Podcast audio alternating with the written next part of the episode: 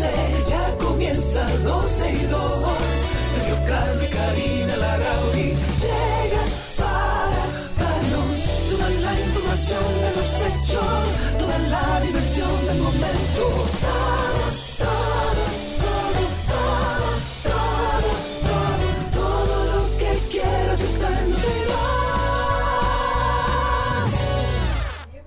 2. Dos y Espera, dos. Ahora, sí. ok. Ok. Ah, Tiene que quitar el esto, auto. esto es un lío lo que Ah, yo he hecho aquí. Ah, no. Ah, no. Bien, estamos aquí en cabina. Hola, saludos, buenas tardes. Bienvenidos. A los eh, que siempre se conectan en YouTube, eh, estoy en eso. Denme un segundo. Exacto, denle un chancecito. Twitter Spaces por el día de hoy no será parte del contacto, pero pido disculpas. Estamos trabajando en ver cómo cuando estemos aquí desde la emisora podemos eh, tener todas las vías de comunicación. Pero dennos un chance, que estamos en eso. un chance. Eh, empezando el programa, la verdad es que yo estoy...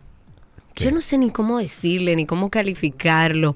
Eh, el tema del- de la lucha por Sí. proteger nuestros recursos ¿Y naturales. qué pasó ahora? Eh, la verdad es que se hace frustrante, ¿Y qué, desgasta. ¿Y qué pasó ahora? Eh, eh, ¿Cómo uno se levanta en República Dominicana y ve que hay un permiso para, perdón, gracias, para invadir las dunas de Baní? Invadir. Porque no hay otra, ah, no hay otro nombre. Con todo y permiso, eso es ilegal. ¿Y qué es lo que pasa ahí? Bueno, voy a poner un poco en contexto. Las dunas de Baní, de nombre ori- original, Reserva Científica Natural. Ah, pero- pero es un- Félix Servio, ¿qué? ¿Quién? Félix Servio. Sí, Félix Servio Ducodray. No, no, Félix Servio. Hay un, hay un espacio entre Félix Félix, y Servio, Servio. eso Sí, lo que pasa es que tú dijiste Félix Servio. Ok. Es otra cosa. Vamos, vamos al- a, lo serio.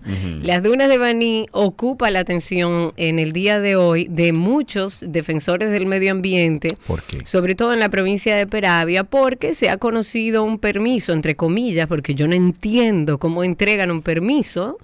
Eh, fue otorgado por la alcaldía local, o sea, la alcaldía de Baní, que no entiendo cómo da un permiso. Ajá. Y además, la Oh, pero eso es la alcaldía, es el gobierno Ajá, local. Y medio ambiente no existe, pues cerremos medio ambiente, Pero porque al final es- lo que está haciendo no sirve para nada. Pero ese es el gobierno local, mi amor. ¿Qué, qué Ok, hacemos? entonces la- el, el permiso fue otorgado por la alcaldía local, por la directora provincial de medio ambiente, a dos ciudadanos X, para que ellos vayan, retiren la vegetación, retiren los matorrales en un área más o menos de Espérate, tres pero mil y pico de metros. Pero de la duna. Ajá. Pero ¿y eso no es un parque nacional? Pues es no una reserva científica, Pues no te natural. entendí, no te Entonces, entonces. es evidente que las alarmas se enciendan cuando se da a conocer este certificado de registro de impacto mínimo DP, tengo aquí el nombre y todo, firmado por la titular de Medio Ambiente en Peravia, Patricia Báez Martínez, autorizado, eh, o perdón, autorizando a Julio Alberto Guerrero Báez y a Flor María Cabrera Soto a que construyan un área de empalizada ahí adentro de las dunas. ¿Y qué es lo que van a hacer ahí adentro? Este permiso, los beneficiarios, eh, los beneficiarios, o sea, estas dos personas, Julio Alberto Guerrero Báez y Flor María Cabreja Soto, tienen las puertas abiertas para actuar en un espacio de las dunas Para con una actuar carga- y hacer qué, Karina. Bueno, ellos tienen un permiso para invadir, porque ese es el término que yo le doy, invadir No, un, pero el un término que- pedazo sí, de las dunas. Pero el término que tiene el, el- el contrato o el permiso, no, ¿qué no, es? tienen- ¿Invadir? Tienen permiso. No, pues entonces no es invadir, mi tienen las puertas abiertas para actuar en ese espacio de las dunas con una, ojo, con una carga considerable de vegetación y malezas. Y aunque en el certificado que fue expedido por Báez Martínez se habla de que el permiso fue autorizado por supuestamente un comité provincial de autorización de la provincia Peravia, hasta ahora en Baní no se tiene ningún conocimiento de la existencia de ese ente dentro de la oficina provincial de, provincial de medio ambiente. Ok. Es una pena, una pena que al día de hoy todavía estemos hablando de temas medioambientales y de la protección de nuestros recursos. Es frustrante ver, y lo digo con conocimiento de causa, porque lamentablemente a, a Federico, al encargado de, de áreas protegidas, al encargado de áreas protegidas, yo creo que él pudiera tener buenas intenciones. Eh, lo conozco poco, lo he abordado en dos o tres ocasiones por un tema medioambiental, Sí. por una zona protegida, Sí. de la que honestamente lo que he visto es un accionar eh, diplomático, eh, temeroso de los intereses. Y cuando digo temerosos me refiero, por ejemplo, a la gente de Valle Nuevo la van a premiar con millones y millones de pesos. Porque a parece la gente de Valle Nuevo que invadió Valle Allá Nuevo allá arriba, la van a premiar. sí, Le van a dar dinero. dinero. Para moverse de ahí porque ellos se metieron ahí legalmente y ahora hay que darle dinero. Ajá, exacto. Ah, Entonces parecería que vivimos... Karina. Sí. Padre de familia. Mira, lo que pasa es que tú estás viendo las cosas. eh, yo no estoy diría- para ironía hoy. No, no, no, no. No estoy para ironía con este tema. No me provoques, porque quiero mantenerme en mi tinta, como diría un gran amigo. Y la verdad es que es triste. Esta mañana escribí un posteo. eh, yo invito a la sociedad a que se documente sobre este eh, soberano disparate a través de un permiso para invadir las dunas de Baní. Eso es de todos los dominicanos. Lamentablemente uno pensaría que cuando llegó Miguel Seara Hatton al Ministerio de Medio Ambiente, todo, que todo iba a ser diferente. bueno, por lo menos uno decía, eh, no tiene intereses o tiene pocos intereses. Sí. Pero, Pero eh, a lo mejor él no está enterado, Karina. ah, puede ser, pero el, el- el encargado de áreas protegidas tiene que estar enterado. Tú, bueno, tiene que estar enterado, pero no el, el de arriba arriba, que es el tigre. Miguel Seara Hatton. Sí. Tú le estás diciendo tigre a Miguel Seara No, yo le estoy diciendo el, el tipo, o sea, el, el que sabe. La verdad, esto es una defecio. Estamos eh, abandonados en términos de, de protección de nuestros recursos naturales. Lamentablemente, lo sepa o no, Miguel Seara Hatton, hoy ministro de Medio Ambiente, esto es una locura. Una locura. Esto es una locura. Es una locura. wow, amiga, tú y yo no estamos siempre juntos en el mismo lugar, Sí, físicamente. pero hoy no es el día. Wow, de verdad, y no es este- hoy. No, no, hoy, hoy puede ser el día, pero no con este tema. Porque esto es muy este delicado. El mismo presidente, Luis Abinader, tiene que buscar la manera. El presidente se tiene que encargar de todo, entonces. Eh, Esto es un país presi- presidencia- eh, Presidencialista, presidencialista. sí. El presidente va a Ajá. inaugurar hoteles, a abrir cosas, a todo. Él está en todo, en absolutamente todo. Mm. Entonces, si él está en absolutamente todo, debería estar pendiente de proteger nuestros recursos, de ver cómo están en medio ambiente trabajando para proteger nuestros recursos, que al día de hoy, Sí. y yo lo digo con conocimiento de causa, Sí. Ahí no se está haciendo nada, ahí lo que se está haciendo es de una manera diplomática, manejando los intereses que hay dentro de ese ministerio, Wow. y vamos a seguir nosotros viviendo bajo la irresponsabilidad de los que manejan ese ministerio. Dios Parece mío. que esa es la botica número dos. La Karina primera está es educación. On fire. La hoy. primera es educación. Parece que la segunda es el Ministerio de Medio Ambiente. Parece que ahí se mueve mucho dinero, parece que ahí se mueven muchos intereses. Nosotros no necesitamos diplomáticos. Dile a la señora que traiga un, un cosa de agua para Karina, por Yo favor. tengo agua aquí. Ah, pues bebe agua, mi amor. En el Ministerio de yoga. Medio Ambiente no se necesitan diplomáticos ni gente que maneje intereses. ¿Y qué es lo que se necesita Se necesita gente Sí. con pantalones, con buena falda, Oh, bien puesta. Pero Dios mío. bien puesta y que le haga frente a esos intereses, no que ande con miedo. Dice Haddington a través de YouTube, que ahí te puse arriba en el guion, te puse el StreamYard para que puedas entrar. Eh, dice Haddington, Karina está que si la pinchan bota No, fuego. es que señores ya está bueno, no Y podemos seguir, no podemos seguir a esta altura del juego todavía hablando de protección de nuestros recursos. Eso es frustrante que uno como dominicano de bien, que paga sus impuestos, que aporta a la sociedad, le cuesta el doble que a los que son antisociales, que a los que no cumplen con la ley, que a aquellos que quieren Wow. invadir nuestros recursos naturales. Porque eh, si yo tengo mi mata de aguacate allá Sí, arriba, sí. de la que he vivido Sí, toda mi vida, y ahora me dan un dinerito, eso es ganancia por todos los lados. Eso es ganancia por todos los lados. Imagina incentivando, están incentivando la agricultura de República Dominicana, Karina. La agricultura. No estoy para chistes. No está este para tema. chiste. Entra a StreamYard que te quieren ver. rato. Ok, bien. Vamos a seguir con otro tema, el tema con Central Romana Corporation. La centra- ah, cuando entres arriba en la pestaña, tú le pones, tú le, eh, le, pus- eh, le pones mute this site, porque si no lo vas a escuchar doble. Ok, el tema con Central Romana Corporation, las centrales sindicales de trabajadores dominicanos coinciden en que estas restricciones impuestas por parte de la aduana de los Estados Unidos a la Central Romana es una presión al país frente a los controles migratorios que realiza el gobierno. Si alguien tiene vino, que lo traiga. De acuerdo a los gremialistas, resulta contraproducente. ¿Ok? Que se tome esa medida saltando los pasos que establecen los acuerdos internacionales de comercio en estos casos. Los dirigentes de este gremio dicen que los Estados Unidos omitió procesos al realizar esta medida, ya que obvio eh, que, que, se sobrevoló los establecidos por los organismos internacionales y que previo a, eh, perdón, y que previó a las restricciones, la Organización Internacional del Trabajo visitó la central romana, donde mm, realizó una serie de investigaciones sobre el ámbito laboral, motivados por una solicitud del Consejo Constitutivo no, consultivo más bien del trabajo dominicano, tras algunos congresistas estadounidenses del Partido Demócrata orquestar un plan de acusación de trabajos forzosos a esta compañía. Oigan Esto pica y se extiende. Ajá. Eso no va a quedar ahí. Me imagino que hay mucha gente inteligente trabajando en una estrategia eh, para contrarrestar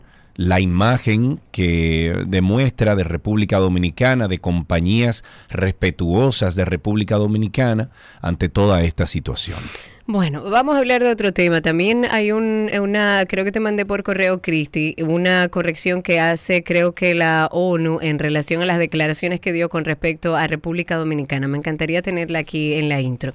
Hablemos un poco de algo que tocamos por encima en el día de ayer, que fue el tema de las licitaciones. Karina, tú no puedes tener tantos WhatsApp abiertos juntos. Sol, Adria, Cristi, Comité de Emergencia, Familia Cierra de Amigos. eso, por favor. Yo no me había dado cuenta que tú lo dejaste aquí. Tú lo puedes cerrar, que nadie... claro. Gracias, te lo agradezco. Parece que lo hice mal. No, lo que pasa es que lo dejaste en la sesión del, de 12 y 2. Por favor, ciérralo. Ok, cerrar Por sesión. mi tranquilidad. Muy bien. Emocional. ok, ayer tocamos por encima este tema y es el tema de la licitación de las tabletas para el censo. Tú sabes que en el teléfono también tú puedes hombre. verificar cuáles son las sesiones que tú tienes abiertas, ¿verdad? No. Si tú vas al teléfono, ahí a la ruedita de settings y va a... eh, Y las cierro, las que... Ok. ah, ok, ya cerró. Ok, eh, decía que la oferta económica escogida por la ONE, que hablaba Sergio en el día de ayer, en la licitación de urgencia para adquirir las tabletas se- eh, que iban a ser utilizadas para el censo de población y vivienda, fue primero la más costosa en dos de los cinco lotes que fueron anulados por la Dirección de Contrataciones Públicas. Se trató de los lotes 2 y 3, donde fueron considerados para participar Uxmal Comercial. ¿De quién es Uxmal Comercial? No, no tengo idea. Alguien que sepa de quién es Uxmal Hagan Comercial. una búsqueda ahí, no que debe ser muy difícil. Que nos llamen, que nos llamen aquí, que nos llamen y nos digan. Uxmal Comercial, ¿De quién cuyo es? precio unitario de las tabletas era de 16.285 pesos. Por tableta. Ajá. ¿Cuánto es eso en dólares? Calcúlalo. Espera, déjame ver. ¿Cuánto es? ¿16 mil? 285 pesos Entre- cada tableta. O sea, por precio unitario. ¡Diablo! 300 dólares por cada tableta. Pero entonces también está JB Global. Tú encuentras tableta de 80 dólares. No sé si tiene la misma, los mismos Exacto, hay requerimientos, que ver cuáles son los requerimientos. Pero tú encuentras tableta muy barata hoy en día. Sin embargo, genera un poco de suspicacia porque tenemos a JB Global, cuya tableta tenía un costo de 8.600 pesos. Ajá. También estaba Suplidores Industriales Mella, que ofertaba por unidad un precio de 8.750 pesos, que parece que por ahí es que anda el precio. También participaron Virginia SRL con un costo de 8.811 por unidad y Dexcorp SRL que ofrecía eh, suplir la tableta a 9.234 pesos.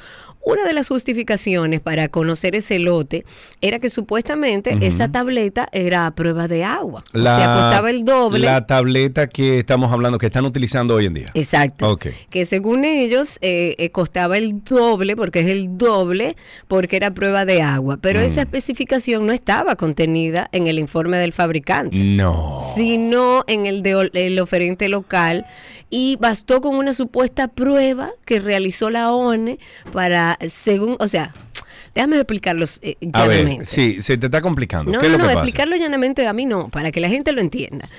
Usted tiene dos personas que le están vendiendo una tableta. Uno se le ofrece a más de 16 mil, pero vamos a poner 16 mil pesos y otro a 8 mil pesos. La única diferencia que tienen esas tabletas es que una, supuestamente, la de 16 mil pesos, que Sí. fue la que compró el Estado, Sí. era prueba de agua. Ok. Pero esa tableta que supuestamente es a prueba de agua, usted se va al manual de esa tableta y en ningún lado dice que es a prueba de agua. Los genios de la ONE tomaron la tableta, me imagino que le echaron agua, la probaron y dijeron, ah, mira, funciona. Funciona. Exacto.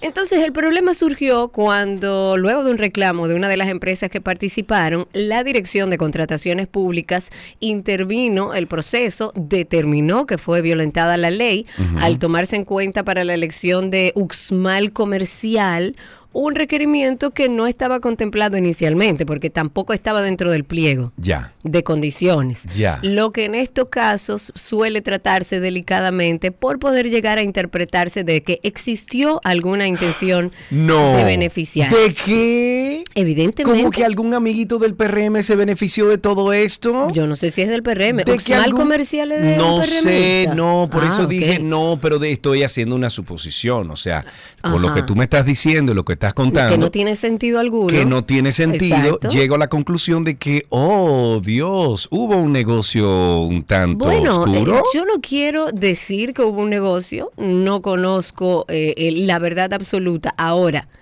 si esa tableta que valía el doble, Ajá. el doble, Ajá. porque su- porque Yo no- mira, supuestamente cuando- era prueba de agua, cuando- que me diga a mí el que fabricó Cuando esa Suárez- tableta que es a Oye, prueba de agua, porque él no lo dice. Cuando Suárez, que fue el empadronador que me censó a mí, fue allá y se sentó conmigo, yo le voy a decir, que déjame ver esa tableta. Pero lo que vi fue una tableta que estaba muy bien protegida. Sí, muy bien protegida, Eh, cuando llegaron a casa Unos también. bumper, o sea, tiene como uno, un... De eso que usan los niños, que le ponen a los niños, que tiene un bumper enorme. Eso, eso, eso. Aún así vi que la tableta de Suárez estaba rota. El- el- el- la pantalla estaba rota. Pero mm, eh, no me atreví a decirle. Dije, Suárez, déjame ver, ¿qué pantalla es esa? ¿Qué- Claro, qué- qué tenía que es esa?" verla, debía hacerlo Sí. yo también. Lo que sí es que esto, a grandes luces, genera un poco de Suspicacia, de nuevo. Exacto. Ok. Josué Jiménez dice, y puede ser interesante. Tú tienes que abrir tu YouTube, cam- tú voy tienes que para abrir- allá. Ok. Él dice, ok, se terminó el censo. Ahora, ¿qué vamos a hacer con ¿Y esas ahora qué tabletas? vamos a hacer? Sí. Porque ya Uxmal Comercial se ganó su dinerito. ¿Y ahora qué? ¿Y ahora qué hacemos? ¿Y ahora qué? Exacto. Ok, UNICEF dice que República Dom- Entra a YouTube eh, y ponle lo más bajito, por favor. Oíste, que diga low cosita. No, no, es que, es que no hay muy buen internet aquí. Ah, ok. Ok, entonces, UNICEF dice que República Dominicana no abandona niños solos en la frontera. Eh, Rosa Ah. El Carte, Oh, o sea, se representante... desdice, básicamente. Bueno, lo que pasa es que esta es una representante local de UNICEF. Ah, ok. Ok, entonces esta representante de UNICEF en República Dominicana dijo que durante el proceso lo primero es el interés superior del niño y será este el que determinará la reunificación familiar donde corresponda en Haití o en la República Dominicana. Los niños en situación migratoria que no están acompañados son asistidos por las autoridades dominicanas a través del Consejo Nacional para la Niñez y la Adolescencia CONANI y con el apoyo del Fondo de las Naciones Unidas para la Infancia. La explicación sobre cómo se trabaja en estos casos llega luego de que medios internacionales informaran que la República Dominicana devolvió a Haití al menos 1.800 niños sin sus familias. Esta información fue reportada por CNN y sustentada en datos aportados en exclusiva por UNICEF Haití. Sin embargo, la información no especificó que los niños o adolescentes que recibieron asistencia de UNICEF en Haití y que llegaron desde República Dominicana pasaron por un proceso que determinó que deben ser devueltos. O sea, no se sabe entonces de dónde vienen estos niños, llegan aquí a, vamos a decir que a tierra dominicana, pero lo devuelven a Haití Según lo que estoy leyendo ahí, sería bueno que Rosa El Carte, si ella puede llamar en el día de hoy aquí, o Cristi, si podríamos conseguir a Rosa para que esclarezca, esclarezca un poquito este tema, porque lo que estoy entendiendo es que llegaron a Haití estos niños, pero no se sabe la procedencia. Que Pero- los niños llegaron a Haití. Ajá, pero no se sabe, no se sabe Ahorita la fue de procedencia. Estados Unidos que llegaron. Ahorita ¿quién fue de otros lugares y, ah, no, pégueselo a, a República Dominicana que está caliente. Es más ahora. fácil, exacto. Hablemos de los diputados de la Fuerza del Pueblo que han denunciado en el día de ayer que el gobierno, según Eh, ellos, Kiarina, están preguntando por ti en YouTube. si me mandas el enlace, que Está no ahí, te lo dije, está arriba en el guion. Ah, Ah, hace rato que te lo dije. Ok, voy para allá. Pero Ah, hablaba de los diputados de la Fuerza del Pueblo que ayer denunciaron que este gobierno pretende reducir 150 millones de pesos a la partida de la Policía Nacional que está destinada a la lucha contra crímenes y delitos para el presupuesto del año 2023. Por supuesto que Omar Fernández, que es vocero del FUPU, dijo que hay... De la FUPU. Ah, de la FUPU. Sí. De la FUPU. La FUPU. Dijo que hay reducciones millonarias en el presupuesto destinado a la formación policial, al transporte de esa institución del orden y que los recursos de 14 provincias se van a ver amenazados en ese presupuesto, contrario a lo que ocurría con la presidencia, que va a registrar incrementos en casi un 40%.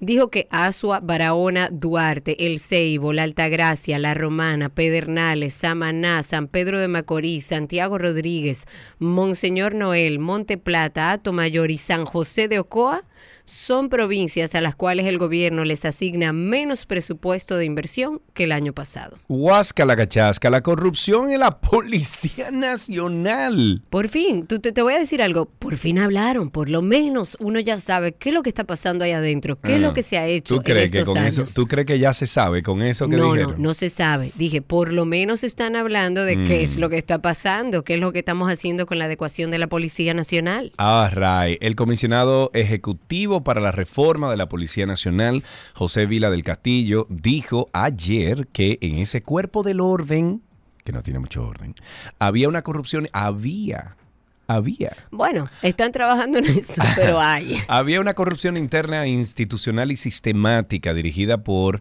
eh, desde la propia Dirección General hasta el último raso. Entonces, ¿por qué no hay más gente presa?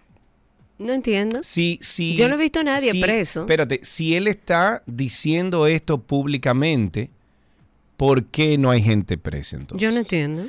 El comisionado también dijo que había una desarticulación progresiva de la policía con un reparto de sus competencias entre distintas instituciones que no tienen que ver con la seguridad pública, debilitando constantemente y a propósito sus capacidades. También dijo que había un mal uso de las obligaciones de la policía en persecución de los derechos civiles. Según Vila del Castillo, en mayo pasado tuvieron que cambiar de arriba a abajo la Todo. cúpula de la policía y poner generales y corone- coroneles alineados con el espíritu de la transformación. Y me pregunto, ¿qué pasó con los otros? ¿Dónde están?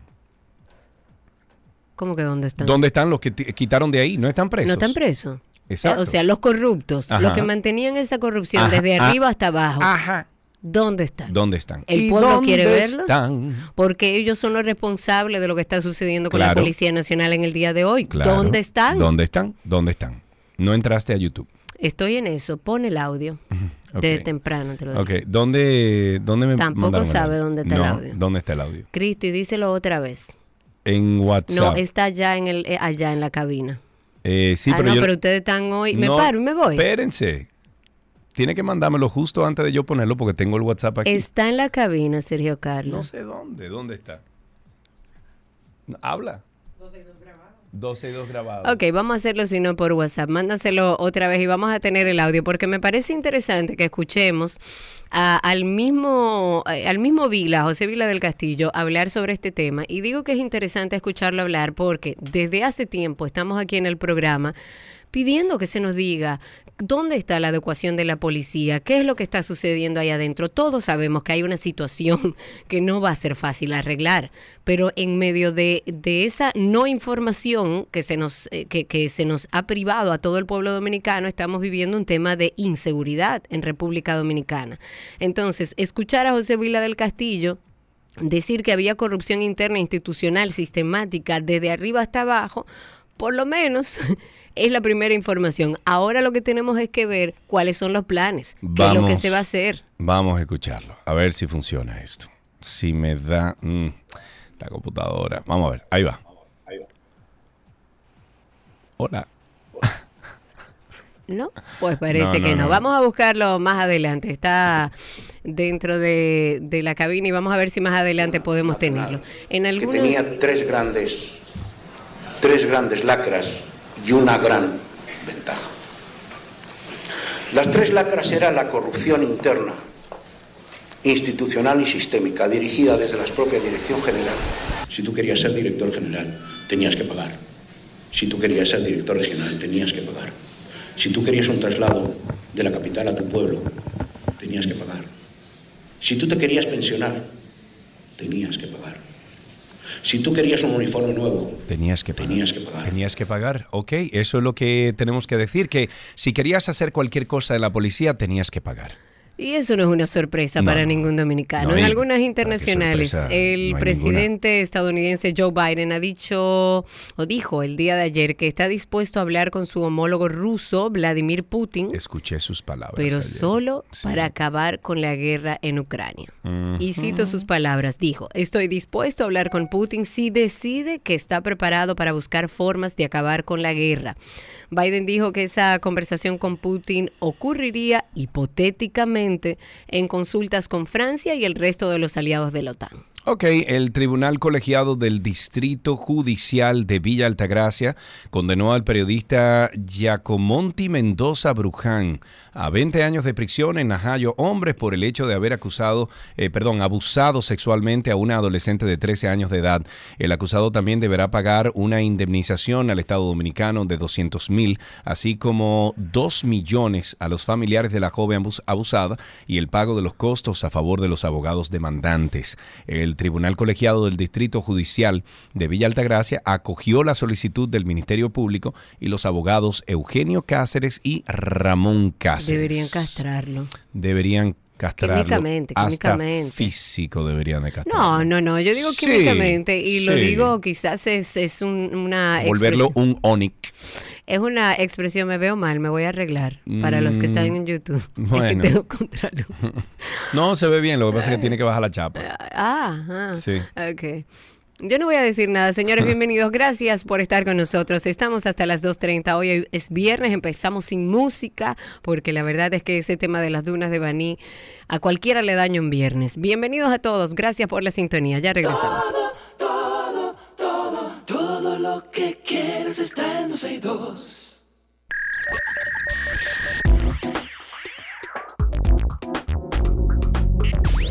Estamos en lo mejor de la web, siempre compartiendo cosas que encontramos interesantes en la autopista de la información. Iniciando con Elon Musk, que definitivamente es tema de conversación. Tigreta, mano. Está listo. Pero una cosa. Sí, sí, está listo ya.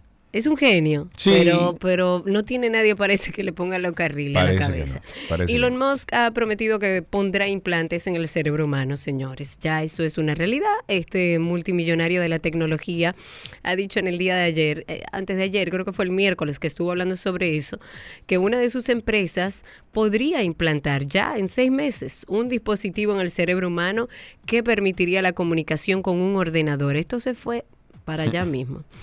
La interfaz eh, está producida por la startup de Musk que se llama Neuralink. Recuerden que hemos hablado aquí de, de este proyecto y permitiría al usuario comunicarse directamente con los ordenadores, señores. Sí, lo que pasa es que O sea, también usted va tiene- a pensar y usted se va a conectar a su computadora. También tiene otros usos, Karina. Por ejemplo, ejemplo. los parapléjicos.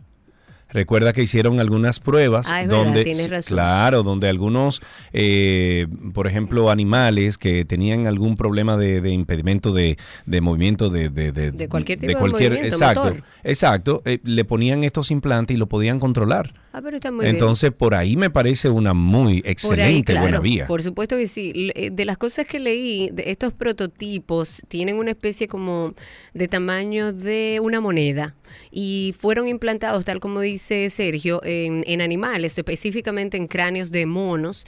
Y él dijo que la empresa trataría de utilizar estos implantes para varias cosas. Eh, no es solamente poder conectarse con su computador, sino restaurar la visión, la movilidad en animales y seres humanos. Y quiere desarrollar un chip que permita al cerebro control- controlar dispositivos electrónicos que sean complejos y que con el tiempo también permita a las personas, incluso con parálisis, eh, recuperar la función motora, tratar enfermedades cerebrales como el Parkinson, la demencia, el Alzheimer.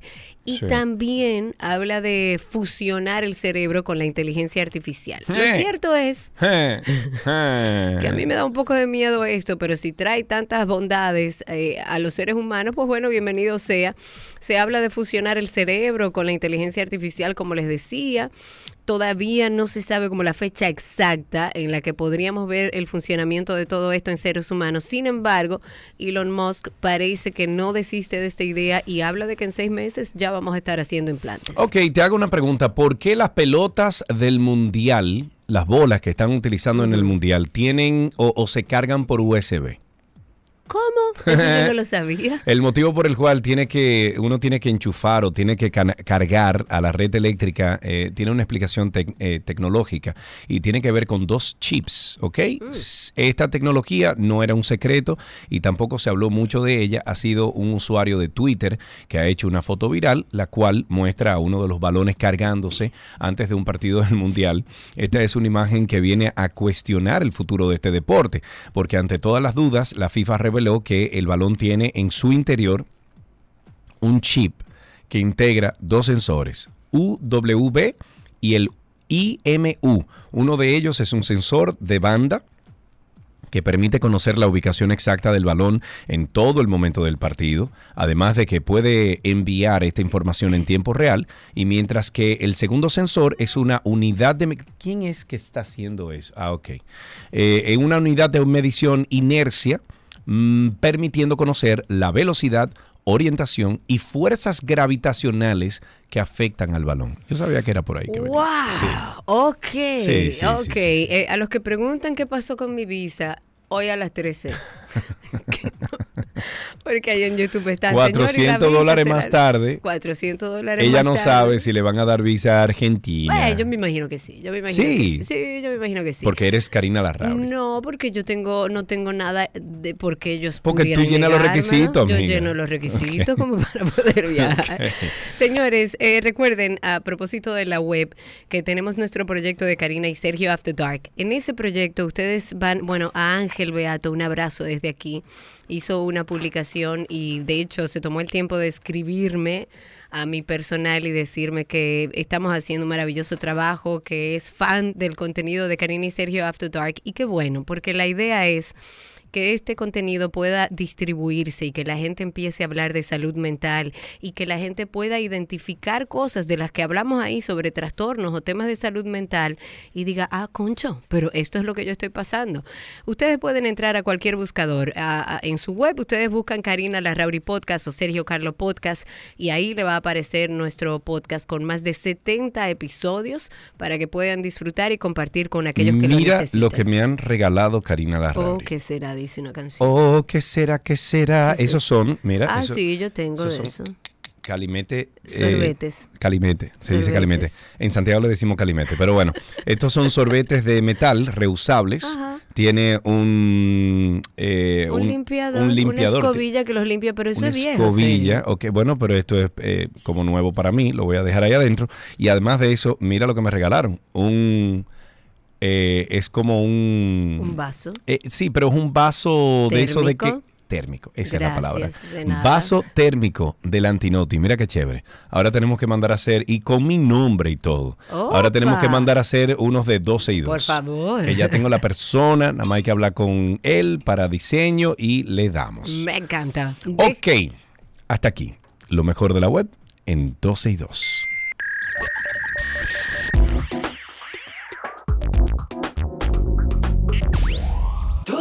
Lo que quieres está en 12 y 2.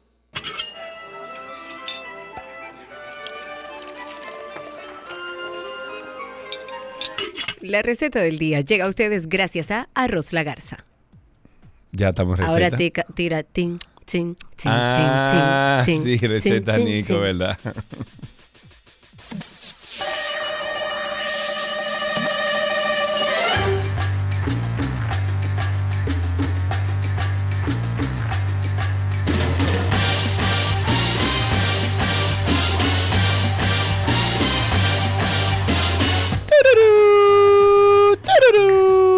Nico, ¿qué es lo que hay? Muta. ¿Cómo están? Bajo control, bajo control.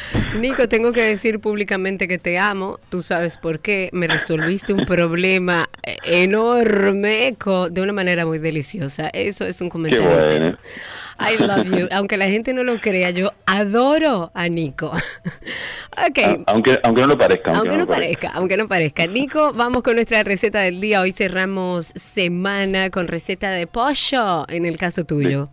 De pollo. Pollo. Si supieras que a Valentina la he, mm, la he forzado. Eh, quizás eso no, no, no me haga buen padre, pero a que diga pollo. Muy no bien, pollo. eso es parte, Sí, de- sí, sí, pero sí, te voy a decir algo. Desde que empieza el colegio eso se perdió. No, no, no, yo voy Ah, a tú luchar verás. contra eso. Ah, tú verás. ¿Alguna, alguna, ¿Alguna palabra me tiene que dar, por favor? Una, uruguaya, una, una, por lo una. menos. ¿Qué vamos a, veces- preparar veces le hoy, Nico? un sill- sillón también ahí. Yo, mi amor, Sí, tan sí, sí. hermosa. Vamos a preparar un pollo, eh, o pollo, depende de, de qué región sea usted, eh, a, la, a la miel, mostaza y cerveza. Esta es una preparación que a mí Eso suena muy me rico. encanta. Sí, y es bastante común eh, en el Río de la Plata, eh, se, se consume bastante, tanto con pollo como con cerdo, o sea que co- con cualquiera de las dos va muy bien. Ok, Pero perfecto. hoy vamos a prepararla con pollo. Ok, Importante. eh, normalmente nosotros la hacemos con un pollo entero, o sea, lo, lo troceamos por completo, dividimos los muslos de las patas, las alitas, eh, la pechuga la cortamos en cuatro, eh, con hueso y todo, o sea, es bastante eh, como una preparación como de olla, se pudiera decir, aunque no, no, no es tan caldosa, eh, pero eh, lo pueden hacer como ustedes, como cada uno desee o guste. A mí particularmente la pechuga me resulta un poco seca, entonces no, no me agrada demasiado, me gusta mucho más el muslo y la pata, pero eh, hay a quien el muslo y la pata no le gusta para nada, entonces puede usar la pechuga. Aquí cada uno a, a A su, gusto. gusto. A mí me gusta más la pechuga. Yo sé que tiene menos sabor, pero me gusta más la textura de la pechuga. Pues bueno, pues eh, en tu caso pechuga. Perfecto. Y en, tu, y en tu caso te voy a ayudar también con la cebolla, que Muchas la vamos a cortar bien grande para que la puedas retirar luego. Muchas gracias. Entonces, vamos a necesitar pollo, cebolla, ajo, zanahoria, apio, un poquito nada más. Si no tienen, por mí lo pueden dejar. Ok. No, no lo vamos a extrañar. Romero, romero, laurel, eh, cerveza, en este caso una cerveza, normalmente se, utilizamos una cerveza rubia con bastante sabor, si no se puede hacer una mezcla de una cerveza rubia un poquito suavecita con alguna que sea eh, un poco tost- eh, tostadita para que tenga ese sabor a, cerveza. Si usamos una muy suave, al final se va a perder entre todos los ingredientes que tenemos. Entonces, tiene que tener un poquito de, de sabor. Miel y, por último, mostaza. La mostaza que no sea Dijon. Que no- que eso sea te iba a preguntar. No, que no sea eh, nada nada refinado, sino la mostaza que utilizamos para el hot dog de toda la vida. La, la mostaza amarilla, esa bien fuerte. eh, que hay muchísimas marcas en, en el supermercado. Por último, la guarnición, aquí podemos jugar un poquito. Por ejemplo, mm, a veces agregamos eh, papa y batata a esta preparación y ya sirve de guarnición. Si no, a mí particularmente me gusta muchísimo eh, con arroz blanco, porque como esto es una prepara- preparación salseadita, con el arroz blanco va súper bien. O sea que ahí juegan ustedes eh, cada uno con, con lo que más les guste. Ok. Para el procedimiento, bien fácil. Vamos a cortar la cebolla, eh, eh, puede ser en dados eh, grandes. El ajo, podemos cortar los dientes a la mitad o incluso aplastarlos un poco y dejarlos enteros. La zanahoria la vamos a cortar en dados del mismo tamaño de, de la cebolla, que sean medianitos, que no sea demasiado grande para que se cocine bien. El apio vamos a cortar poquito y lo vamos a cortar eh, finito para no encontrarnos con trozos de apio muy grandes. Si no nos gusta el apio, eh, Sáquelo. de todos modos, bueno, lo sacar, lo Sea feliz. Pero a mí que lo que no me gusta mucho es la textura, pero el sabor sí me agrada. Lo que haría es que lo pongo grande para que mm, aporte ese aroma y luego lo retiro. Lo mismo que harías tú con la cebolla. Exacto. Eh, Entonces, el pollo lo que vamos a hacer es, en caso de que sea pechuga, si es sin hueso, la podemos dejar entera, si es con hueso, la cortaríamos en cuatro. El muslo, eh, si viene completo, dividi- dividimos el- la parte alta del muslo con eh, de eh, la pata eh, para tener eh, porciones más pequeñas. En cualquiera de los casos, lo que vamos a hacer es, en una sartén que tenga un poco de profundidad o en una olla, vamos a poner un poquito de aceite y vamos a dorar bien eh, las piezas de pollo, lo vamos a dorar por todos lados. Cuando está bien doradita, la retiramos de- del recipiente donde estemos cocinando y la dejamos reposar a un costadito. En ese mismo recipiente, eh, con la grasita que ha dejado el pollo, si vemos que no soltó mucho, podemos agregar un poquito de, aceite. Vamos a saltear o a sofreír la cebolla, el ajo, la zanahoria y el apio. Ya cuando comienza a tomar un color apenas doradito, volvemos a agregar el pollo dentro de, de este sofrito, agregamos el romero, el laurel, la cerveza y la miel. Con la cerveza aquí hay que hacer un paréntesis y es que si esté fría o esté caliente, no importa, va a hacer mucha espuma cuando la agreguemos. Entonces, si estamos, si estamos haciendo esto en un sartén, eh, agregamos un poquito de cerveza que haga espuma, cuando baje agregamos otro poquito para que esa espuma no vaya a desbordarse y terminemos Y con un lío. cerveza en sí en toda la, en toda la cocina, un desastre. Entonces, ya cuando ten- tenemos la cerveza ahí controladita, agregamos la miel. La miel vamos a poner un poco nada más, eh, porque luego vamos a ir ajustando eh, sabor al final.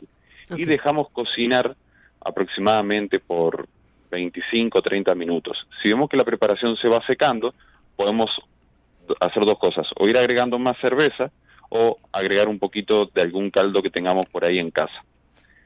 Ya cuando vemos que el pollo está cocinado, le falta muy poquito, dejamos que eh, el líquido se comience a reducir y vamos a agregar la mostaza. No agregamos la mostaza al inicio porque si no se pone muy amarga.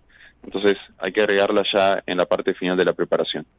Ya cuando comienza a, espesar, lo que vamos a hacer es que vamos a ir moviendo un poquito para que se integre la mostaza con el resto de los líquidos.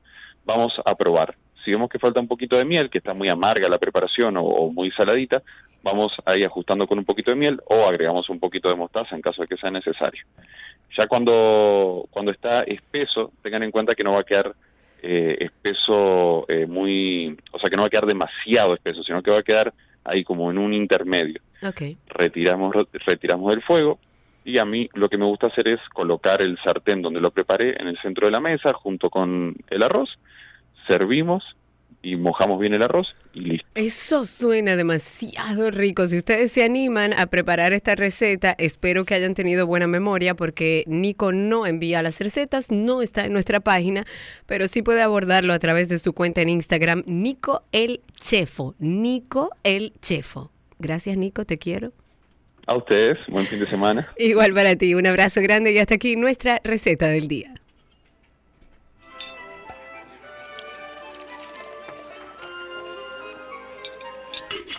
Todo lo que quieres está en 12 y 2.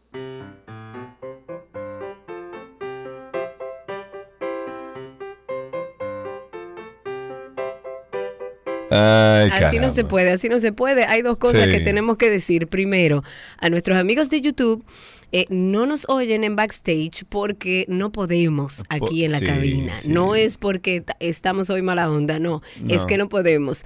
Y a la gente que anda buscando Twitter, hay alguien por ahí que dice, pero señores, no me sirve Twitter. No, no estamos en el día de hoy en Twitter Spaces. Dice Montserrat que quiere ver la tapa del vaso. Eh, es una tapa con. Mira, tiene como un orificio. Tú la, la abres y la cierras.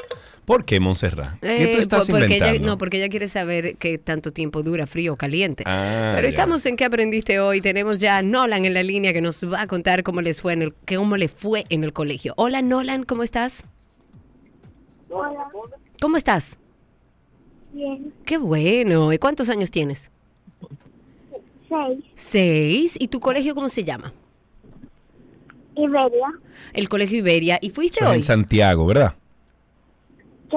En Santiago, correcto. El, está en Santiago. Claro. En Santiago, exactamente, en. Santiago. Nolan, y cuéntame qué aprendiste hoy en el colegio. Mm, No sé. No sabe. Ni una cancioncita cantaron, una poesía. Em, allá, es que em, había un día de, de los abuelos. ¡Ay, qué rico! ¿Y fuiste, y fuiste con tus abuelos? te- Ajá, pero tenía que bailar en mi colegio. ¿Y tú bailas, Nolan? ¿Qué? ¿Tú bailas? Sí, yo sí bailé. Ay, muy bien, pues tiene que venir un día aquí a la cabina a bailar un poquito conmigo. ¿Tienes alguna adivinanza? ¿Un chiste? ¿Una adivinanza o un chiste que te sepas, Nolan? Josuel, no sea así, Josuel. Mm. En, en, ¿Para qué va una, una, una caja al gimnasio? ¿Para qué va una caja al gimnasio? Yo no tengo la menor idea. ¿Para qué va una caja al gimnasio? Para hacer una caja fuerte. Buenísimo. Alan, anótalo. No hay más nada. Está bien, Nolan, muchísimas gracias por llamar hasta aquí. ¿Qué aprendiste en el día de hoy?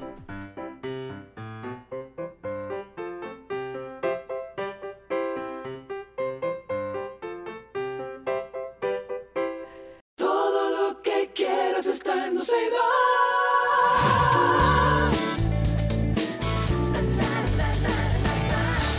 Ok, estamos en noticias del mundo del entretenimiento y vamos a hablar de Pet Shop Boys, una de las bandas. Emma, voy a buscar una canción. Dale. Búscala. El dueto británico ha anunciado nuevas fechas de actuaciones para el año 2023 de su Dream World, eh, sus éxitos en vivo y la noticia, por supuesto, que ha alegrado a muchos. Pero ha causado mucho disgusto también por parte de los fans españoles cuando se enteraron de que España no está contemplada en el listado de presentaciones. Es un comentario al margen. Las nuevas fechas de la gira comienzan con un show en Roma el 13 de junio del 2023. Esto antes de recorrer ciudades de casi todo el continente. Ahí está Dublín, París, está eh, Gotemburgo, que cierran el 9 de julio del 2023. Las fechas también incluyen un nuevo espectáculo en el Reino Unido el 26 de junio, junto a fechas ya anunciadas en Londres, en Liverpool, en Leeds y bueno, casi todo el mundo. ¿Puedes creer que yo no sé buscar una canción aquí? Yo no te lo puedo creer. Bueno, pues créetelo. Muy bien, seguimos con Nicole Kidman. Sorprendió a Hugh Jackman durante una subasta al final de una puesta en escena en, Bro- en Broadway al ofrecer 100 mil dólares por el sombrero del actor para beneficio de una organización que apoya a personas con el virus de, bueno, VIH, no tengo que decir el nombre completo. Y es que no se trataba de un sombrero cualquiera, no señor. La prenda formaba parte del vestuario de Jackman en The Music Man, el musical que interpreta en teatro en estos últimos días. En su cuenta de Twitter, el intérprete de Wolverine publicó, La generosidad de Nicole Kidman me deja sin habla. Eres maravillosa. Gracias por tu amistad y tu apoyo. Ay, qué lindo. Elena Bonham Carter defiende a Johnny Depp. En un todavía. Estamos hablando de ese Estamos tema. bien, sí. Pero no ha pasado nada. Tú no, tú, eso no has seguido. Es que ya él ganó. Ya, él ganó, ya. exacto, ya. En una entrevista en los medios británicos le preguntaron a la actriz si cree que Johnny Depp se merece un regreso a la primera línea de la industria, porque él va a volver a Piratas del Caribe. porque lo sacaron, pero- pero ahora vuelve. Yo no, no, y no vuelto. solamente eso, y que va a cobrar a lo mejor tres veces más. Claro, Eh, ya es decisión de él. eh. Y le hacen esta pregunta después del desagradable episodio judicial con su ex mujer Amber Heard. Eh, según Elena, dicen que no tienen derecho a juzgar porque, y cito lo que dijo, hay millones de personas a las que podríamos cancelar si miráramos de cerca su vida personal. No puedes prohibirle eso a las personas. Odio la cultura de la cancelación. Se ha convertido en una casa de brujas histérica con falta de capacidad de comprensión. Esto dijo ella y dijo que está segura de que Johnny está completamente resarcido. Matthew McConaughey. Es persona del año. La revista People publicó este miércoles sus cuatro personas del año. Matthew McConaughey, Quinta Brunson, Jennifer Hudson y Mila Kunis por llevar su solidaridad a las buenas acciones a favor de diferentes causas. En el caso de McConaughey, la ayuda que brindó a los familiares de las víctimas de la masacre en la escuela primaria Rob de Ubalde, lugar donde nació el actor, lo hizo merecedor del reconocimiento. La revista cuenta que el ganador del Oscar eh, recogió las historias de las familias para llevarlas hasta el Congreso de Washington, capital eh, de Estados Unidos, y un mes más tarde el Senado y la Cámara de Representantes de Estados Unidos aprobaron la legislación federal sobre armas más importante en 30 años en toda la historia de Estados Unidos. Netflix, eh, me imagino que muchos de ustedes lo vieron, ha estrenado el primer tráiler oficial ya de la docuserie Harry and Meghan. El duque y la duquesa contarán detalles de cómo ha sido su vida desde el momento en el que se conocieron hasta los desafíos que los llevaron a alejarse de sus roles con la familia real. Esto en una serie documental eh, producida y presentada por Netflix. La plataforma dijo que la producción es una serie documental profunda, sin precedentes. A lo largo de seis episodios, esta serie va a explorar los días clandestinos del principio de su noviazgo, los desafíos también que los llevaron a sentirse obligados a alejarse de sus roles de tiempo completo en la familia real. El batimóvil de las películas de Tim Burton, Batman, 1989 y Batman Returns, 1992, expuesto a la venta. Oh, wow. El imponente automóvil es un vehículo eléctrico que se ofrece por 1.5 millones de dólares. No se trata de una simple pieza de colección, es una unidad completamente funcional. Cada vez que se produce una película de Batman, se coloca, eh, bueno, se, se, se toma un detalle, un cuidado especial al batimóvil. Es un elemento que todo fanático desea descubrir y es usual que se fabriquen varios ejemplares para todo tipo de escenas. El que está a la venta fue usado en tomas exteriores. Por ejemplo, en la película del año 1985, The Goonies, una, Ah, sí. una Cherokee, la. Cherokee esa negra que se mete dentro del Claro, agua, ajá. ellos tenían cuatro de esas. Yo lo sé porque fui al, al museo de Goonies y vi una, una de las que se usó en la filmación está afuera. Y entonces ahí dice, esta es una de cuatro que se usó y eso se utiliza mucho en, en películas, donde por ejemplo los, los Dukes de Hazard, creo que en toda la historia de la serie ellos desbarataron unos 20 vehículos. Wow. Iguales todos. Tenían unos que solamente eran para brincar y otros que eran solamente para escenas ya que no tenían que ver con la Que destrucción del riesgo, carro. Sí, exacto. Yes. Bien, Twitter eh, es noticia, sigue siendo noticia y suspendió este viernes la cuenta de Kanye West. O de, ¿cómo que se Oh, llama wow. Se va a hundir. Se va a terminar el mundo ya. Eh, sí, es Ye. Ye. Ye. Después de que este rapero estadounidense publicara Bueno, una imagen- amigo de Gerardo. Amigo, Gerardo y sí, él son sí, sí, ahí pana, mismo. full, sí.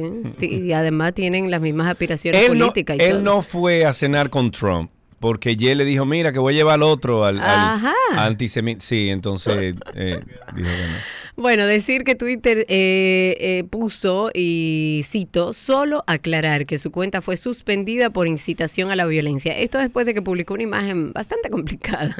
Eso lo afirmó el mismo pro- propietario de la red social Elon Musk en una respuesta al tweet de Kanye West cada vez más aislado por sus declaraciones antisemitas. Elon Musk, dueño ahora de esta plataforma desde fines de octubre, había defendido hasta ahora una visión absoluta de la libertad de expresión, pero parece que tiene sus limitantes. Mira dónde quiere está él. Siempre, El perro. él siempre quiere estar ahí. Sí, tú lo viste, mira, aquí hay un, aquí hay un, un ratón, es un ratón. Sí, y es lo que quiere estar mío, arriba de alguien todo el tiempo. Eso es impresionante.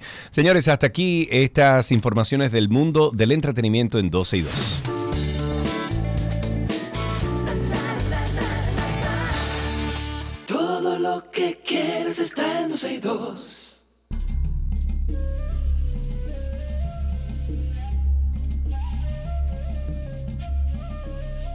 Estamos ya en nuestro segmento verde aquí en 12 y 2 y en el día de hoy vamos a darle la bienvenida que teníamos mucho que no nos veíamos, todo es por cámara, todo es por IPDTL, Ya, pero por ahora es personal. Bueno, recibimos en esta cabina a Paola Tineo, ella es protectora del medio ambiente. Oye, oye el título, protectora del medio ambiente. Claro que sí. Yo creo que esas personas que se le llamen protectora del medio ambiente tienen que andar como con un pin. ¿Cómo Vamos a hacer con un pin. Un pin ahí Yo colgadito. protejo el medio ambiente. Pero no, no, Eso está bien. no, ni siquiera, es un pin. Vamos a inventar un loguito y nos lo ponemos y todo el que tenga eso es como chévere, es como que, Ay, con el medio que ambiente. le gusta. Debe- tiene que haber un pin de eso. Pero mira, yo no lo Pero vamos a me uno para República Dominicana. Me gusta, me Sí. encanta esa idea. Y eso contagia a la gente. ¿Por qué tú Claro. eso? Entonces, lo que tenemos que averiguar ahora quién hace pin. Háganos Ah, sí, pin, señores. Que sea de buena calidad, ¿eh? Sí. Sí, Sí. claro. Y que ah, y entiendo inspirado. que sí. Y entiendo que el pin tiene que ser de madera. Yes. Lógico, Yes. tiene que Y tener entonces, sentido. ¿cómo vamos a enganchar la cosita? No, se engancha. Sí. Nosotros tenemos Sí. pin ahora mismo en la tienda de Navidad y es madera enganchada con el brochecito de metal. Ay, atrás. qué lindo. Pues vamos arriba, señores. Alguien, eh, Yanko, mira a ver ahí eh, si tú encuentras o tú mismo diseñas o algún diseñador que tengamos que, escuche este programa. así. No, No. ¿Qué? Cari, tiene que ser algo, primero tiene que ser en castellano. Eh, eh, ¿Cómo? ¿En Con, Spanglish? fútbol. Con la Con el FUPU. Ah, Ay, señores, vamos a hablar de, vamos a Óigame, hablar de medio ambiente. Paola Tineo está con nosotros, protectora del medio ambiente eh, y creadora de la tienda Cero, con el ecotema del día de hoy que viene a hablar sobre el impacto de las toallas femeninas al medio ambiente. Básicamente, las toallas sanitarias, la que usamos las mujeres eh, habitualmente, la que estamos acostumbradas, la que nos enseñaron a usar desde pequeños y que increíblemente, señores, eh, y, y retomo un tema viejo que habíamos hablado de una propuesta que había de que se declarara, de de Omar, Omar, se sí. declarara como de primera necesidad, porque Omar increíblemente también eh, no solamente es un tema medioambiental, sino que es un tema bastante costoso para muchas mujeres alrededor del mundo. Sí. Hoy vamos a hablar del impacto de las toallas femeninas en el medio ambiente, pero vamos también a contrarrestar, vamos a hablar de cómo podemos nosotros trabajar para mejorar este impacto. Paola Tineo está con nosotros. Pau, Pau. Sí, y feliz es verdad, tenía como dos años y medio sin, años, sin- sí, sin sí. pisar aquí. Sí, sí, sí, sí, sí. Pero aquí estamos. Estamos haciendo un híbrido, algún día, unos días aquí, unos días, digo, muchos días. Sí, exacto. No, me encanta, me encanta. Pau, cuéntanos un poco, que quizás mucha gente nunca ha hablado del impacto que tiene a nivel medioambiental el tema del, del uso de las toallas sanitarias. Sí, tú sabes que es un es algo que nosotras las chicas desde que somos de pre- en la- ya en la pubertad empezamos a utilizar hasta ya que llegamos a la menopausia. Y 40, nunca- 50, 60, Exacto. depende. Digamos que por lo menos tres décadas Claro. las utilizamos y, y no nos ponemos a pensar como que el impacto que tiene al medio ambiente y a nuestra salud. El hecho de estas toallas, como tú mencionaste, convencionales.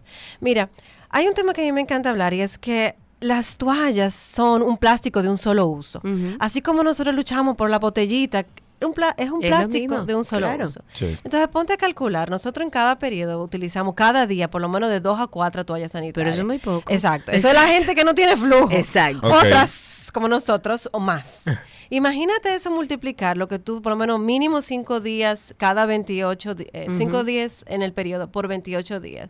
Cada 28 días. En un año, la cantidad más o menos que, que tú puedes abarcar. Estamos Claro. hablando que estamos hablando cerca de 200 mil pads, entre pads y tampones al año. Uh, tú, yo- Una sola persona. una sola persona. Wow. Si tú multiplicas eso por el tema de todos los años, como conversamos anteriormente, todo el impacto que esto puede tener, que estamos hablando de que podemos llegar hasta 10 mil alrededor más o menos de toalla sanitaria en tu vida reproductiva. Wow. Entonces, Una locura. es Wow. una locura. Por ejemplo, es si mucho. calculamos ni siquiera las botellitas de agua que uno tanto protege, Sí. es la cantidad que uno consume. Sí. Entonces, ¿qué es lo que pasa? Que una toalla O sea que las sanitaria- mujeres son las que están destruyendo el planeta. Mire, Mira, eh, eh, mire. ¿se le puede apagar el micrófono? Sí, No, ahora, en este momento. Lo bueno es que hay alternativas, ya sí es parte de nuestra responsabilidad. Exacto. Ok. Pero lo lindo es que tenemos que pensar de que, no lo lindo no, bueno, lo interesante que tenemos que pensar es que esto es una mezcla de plástico que tenemos en la toalla sanitaria, de pulpa con blanqueamiento, digamos la cantidad de químicos Sí. que tenemos en contacto con una zona tan Delicada, sensible, delicada, Sí, sí. pegamento para todas esas capas ponerlas. Wow. Entonces, imagínense, por eso es que muchas veces uno dice, conchale, me eh, hay que hablar claro. Sí, claro. La mujer le irrita Sí, claro. el roce de lo que es ese material con el flujo menstrual, con el sudor de la zona, con caminar y produce muchas irritaciones, muchas alergias. Claro. Y entonces, ¿qué significa? Que no solamente es el tema de que si buscamos alternativas, que ya existe como tú mencionaste, podemos disminuir todo el impacto de lo que es fabricar y usar y desechar este tipo de productos. Pero como todo, Pau, a veces nos cuesta y no solamente romper con el, el hábito, sino reaprender. Eh, estábamos hablando fuera de micrófonos que as- existen opciones y una de esas opciones son las copas menstruales,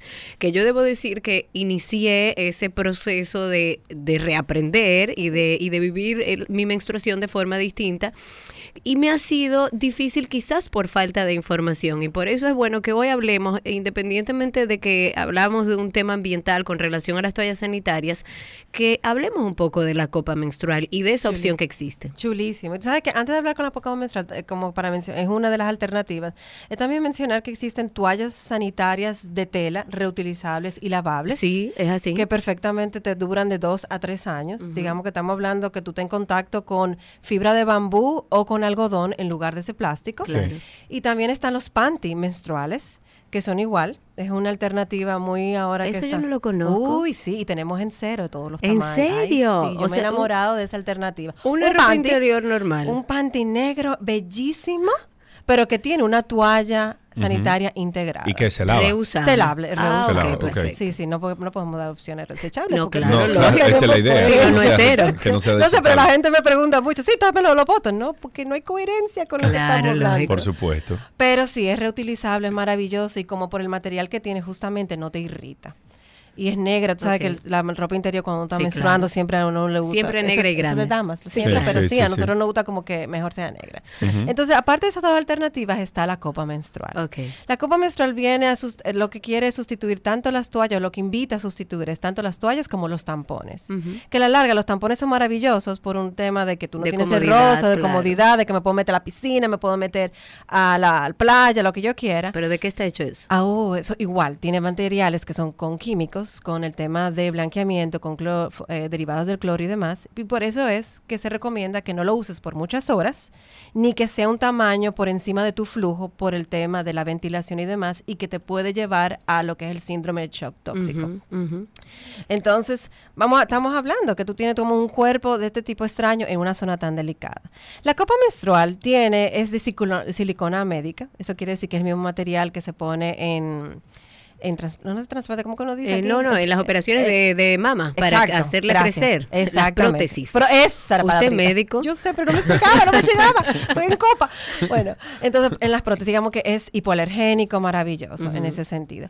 ¿Qué ventaja trae? Que uno- Perdón, Dime. mientras tú estás haciendo eso, Cari, ve Ah, enseñando sí, eso en enseñar, YouTube, que tú tienes ahí Ah, tres Vamos a que- pasar las copitas Tres muestras. Exacto, para aquellos que quieran ver de lo que estamos hablando, pueden conectarse a través de YouTube, que tenemos ahí imágenes. Estas son las copas menstruales, mírenla ahí, de diferentes tamaños. Dale la vueltica para que vean que es una copa y por qué se le dice que es eso mismo. Bello. Ok. Miren, Y así es que se aplica hacia arriba. Sí, la se copa. dobla, exacto, se dobla, se inserta como un tampón igualito. Entonces ella lo que hace es que coge la- el diámetro de tu canal vaginal. Ok. Ella coge y se, se- así se como- adapta. Se adapta Y- y se incluso suena así, miren. Y Ajá. se abre adentro. Cuando tú Sí, oyes que suena eso así, mismo que está haciendo silencio. Karina, así Súbeme de que lo pliega Espérate, y vamos a coja. ver, vamos a ver. El canal vaginal. Oye, oye, así. oye, oye, oye. Así suena cuando está listo. Yes. Entonces, ¿qué significa? Que el flujo menstrual lo que hace es que en, en lugar de caer en una toalla sanitaria, te cae en la copa y se queda ahí. La gente dice, pero yo... ¿Y cada cuánto tiempo hay que reemplazar eso? Puedes es usarla hasta barbaridad. 12 horas corrido. Ajá. ¿Qué, qué? Yes. Y no sale. Y Nada. no se rebosa. Miren lo que pasa. Nosotros Tengo que siempre... hablar con mi esposa. Yes, querido. Mira, mi amor, tú que- conoces esto. Ella tiene que No, conocer. no, no. seguro. Y el presupuesto... Vamos a hablar del presupuesto un ratico. ¿Y qué? Espérate, Perdón, espérate, tengo preguntas. desarrolle. Ok, ok. Espérate, que son muchos temas Ok. hemorro- Si ustedes tienen algunas preguntas, 829-236-9856. Aris, por ejemplo, en YouTube está diciendo que no, que ella dice, no, qué asco. Y sin embargo, Carolina Booth dice, es divina la copa. Yo tengo meses utilizándola. De usar 10 toallas sanitarias en dos días, solo uso liner para seguridad. Así mismo. Ok, Bueno, entonces continúa. Se inserta en el canal vaginal como un tampon. Digamos que no que piensen que eso, porque eso coge el, te- Sí. el tamaño de tu canal vaginal sin ningún problema y la sangre se acumula y ahí. me imagino que tienes que estar sentada. Cuando ¿Estás? Es sentada cuando la... Sentada o con una patita. eh, Cuando hace... Como sea más cómodo. hay distintas maneras. Oye, o como hace- una Mira. piernita levantada o tú sentada. Qué malvado este. No me va a dejar terminar. Él no te va a dejar. Ay, bueno, eh, lo interesante es que a veces nosotras las mujeres cuando vemos la toalla sanitaria, todo este flujo, creemos que nosotros tenemos una hemorragia y no es así. ujú. La cantidad de flujo tú te vas a dar cuenta de que cabe perfectamente en esa copita. Ok. ¿Qué significa? Que lo que uno recomienda a la gente es que, que la pruebe. Ok, déjame ver, en mi día más abundante yo pruebo, ok, no, mira, cuatro horas me la saco, esta cantidad de flujo, o pruebo Sí. seis horas y me Vamos a la decir, me la retiro. Es lo mismo. Está bien, Sí, pero suena más sí, bonita, sí. me la retiro. Sí, claro. suena más bonita. Mira, Karina, hay muchas preguntas ahí en YouTube. A lo mejor pueden Eh, contestar. Paola, te pregunta Ani que si no importa el flujo menstrual abundante, porque hay mujeres que evidentemente tienen uno o dos días que es complicado el Sí, asunto. no, no, no. Esto está diseñado para que realmente eh, aguante un flujo perfecto, eh, incluso eh, flujo menstrual abundante. Lo que, como yo decía, tienes que ir chequeando cada qué horas debes de, de- de drenarla, vamos a sacar. Eh. Retirarla. Retirarla. Y el, reti- y el contenido también. ¿Qué uno hace? Cuando se la retira, la pone el contenido de sangre en el inodoro. No, no la pongan en el inodoro. No, yo sé, pero no todo el en las tiene- plantas. Pero no todo el mundo tiene planta y huerto como uno, como Bueno, para pero darle nutrientes. Espérense. Un momentico. Danny Boy. ¿Qué ustedes acaban de decir? Yo estaba leyendo una cuestión que puso Yanko ahí. Y ustedes acaban de decir que se usa de abono. Pero señores, Yes. eh, mira, ¿Y ser- a ti no te pega. Espérate un No, a ti momentico. no te pega. Un A ti- momentico. te voy a decir por qué no te pega. Pero espérate. Pero déjame hablar. a ti no te pega Ajá. porque nosotros hicimos un After Dark que hablaba justamente Sí. de que la menstruación es una cosa natural, Sí. es una cosa humana, Pero hay que, un que proceso, es igual a todas las Ok, mujeres. Pero hay un proceso mecánico o Mm. manual Ajá. que está de la copa a la tierra. ¿Cómo lo hago? así, lo saca Sí. y se va a la mace- vas, al macetero o a su huerto y lo tira. No tiene ninguna complicación. Porque eso y la sangre. Es sangre vida, Sí, eso es vida, sí, eso mi amor, tiene todos, pero cuando- todos Sí, los nutrientes que pero- necesita un ser sí, vivo sí, tiene eso. pero cuando tú estás sentada en el inodoro y hace y la lleva allá, no así hay caminando, así, no, mira. no, no.